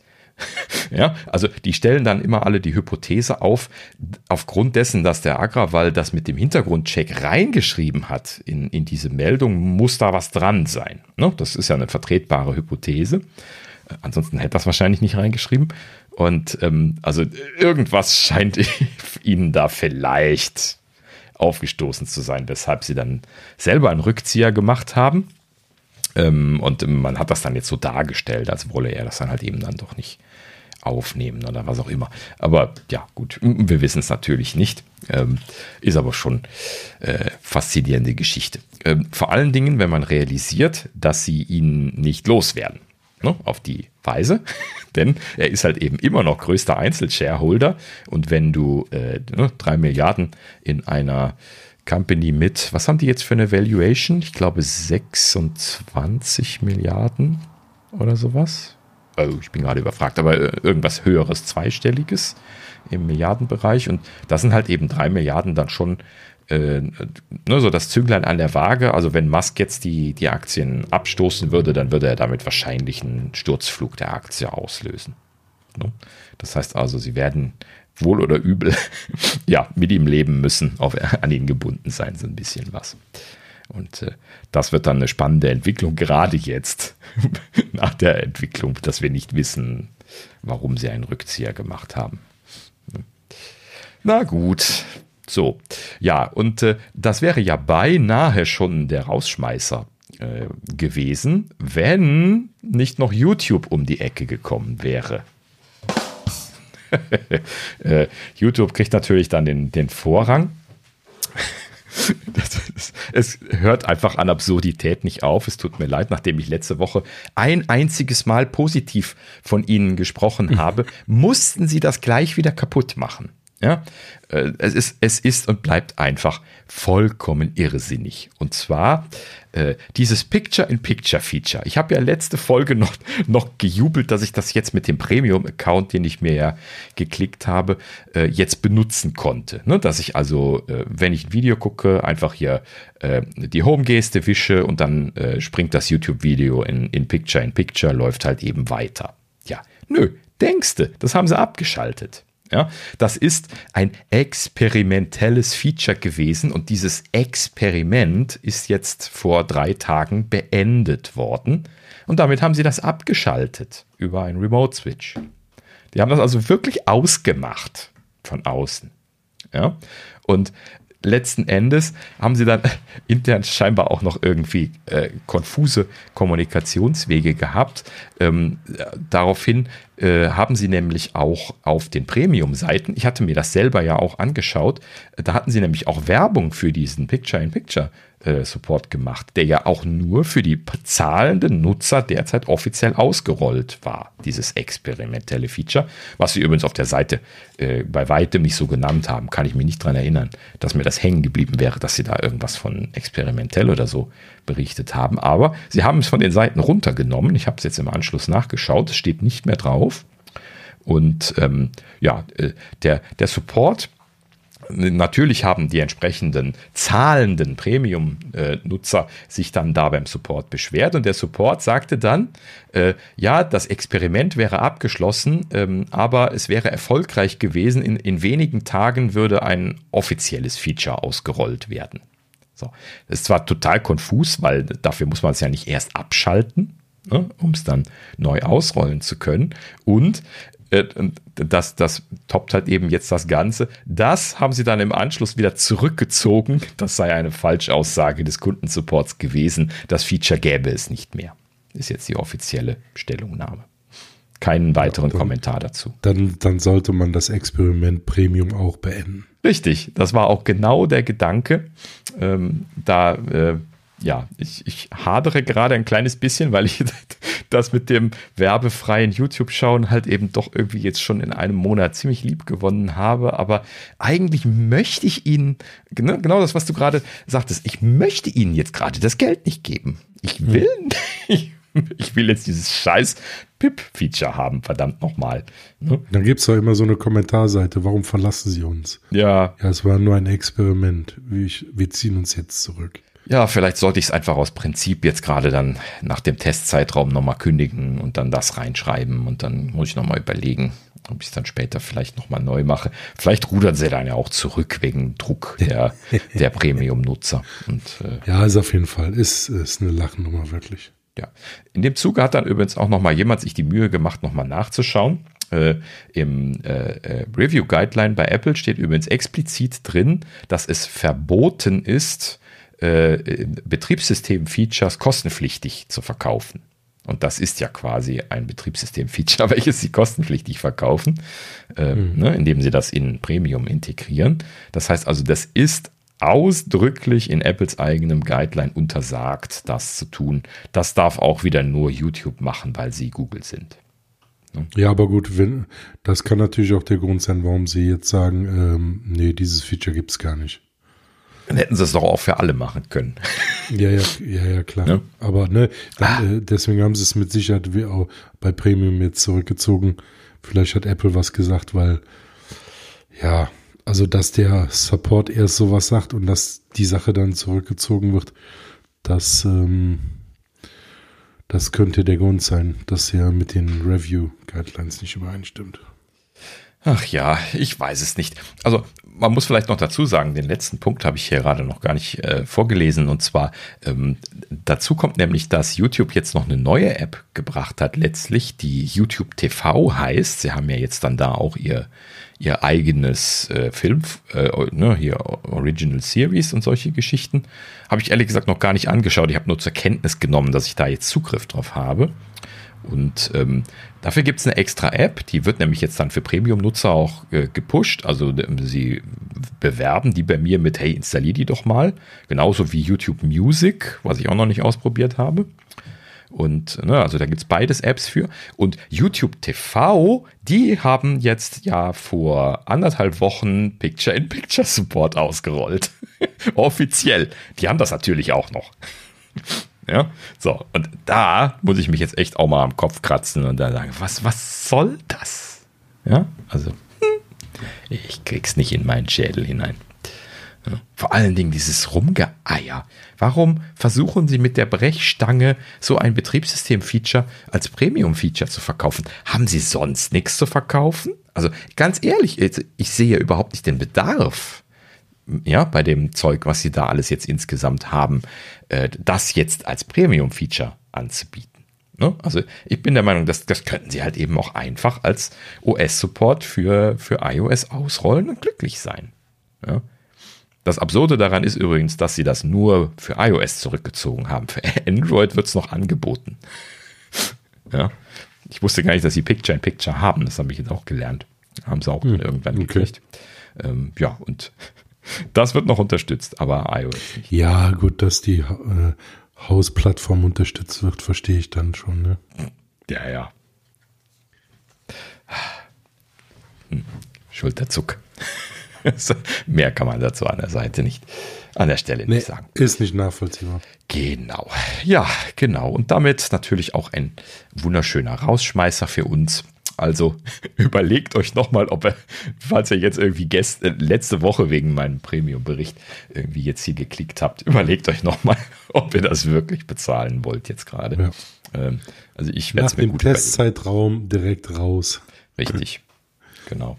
Also ich glaube, ich werde das jetzt gleich direkt mal, mal erstmal wieder stornieren. Gucken, dass es dann äh, nicht ins Bezahlen reingeht und dann mal gucken, ob ich was reinschreiben darf. Ich, werde nächste Woche berichten, wenn es was Berichtenswertes gibt. Und vielleicht hat ja auch YouTube bis dahin schon wieder zurückgerudert. Dann äh, kann man es wieder abonnieren. Ja, äh, muss jeder für sich entscheiden, ob das jetzt ausschlaggebend ist. Natürlich, ähm, ich werde mir das auch nochmal überlegen, aber jetzt gerade bin ich angefressen. Hm. Na gut. Tja, gut. So, dann äh, machen wir Feierabend, ne, würde ich genau. sagen. Äh, ja, äh, zwei Stunden geschafft. So, so fast, glaube ich, wenn ich so auf den, auf den Timer linse gerade. Und äh, tja, ne, Sascha, hint, hint. Nein, Quatsch. Äh, also zwei Stunden geschafft mal alleine mit Quaken alleine schon. Boah. Ne? mit Sascha wären das dann wieder drei Stunden geworden, so wie wir das immer schaffen. Ähm, tja, äh, ne, man, man, merkt schon den, den Unterschied. Aber wir haben es äh, hinter uns gekriegt. Ne? Sascha nochmal gute Besserung. Hoffentlich ist er dann nächste Woche wieder mit dabei. Und äh, das eine haben wir jetzt geschafft. Gut, so, ja, in diesem genau. Sinne, ähm, äh, ja, schaut doch, nein, hört doch auch das nächste Mal wieder rein. Äh, nächste Woche äh, selber Ort, selbe Stelle, selber, selber Platz, selber Podcatcher, selber ich rede mich um Hals und Kragen heute Abend. Ähm, also äh, schaut auch das nächste Mal wieder rein.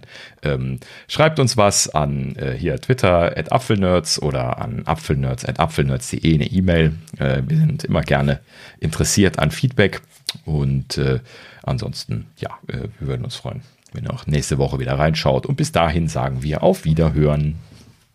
Vielen Dank fürs Zuhören. Wir hören uns nächste Woche. Tschüss. Ciao.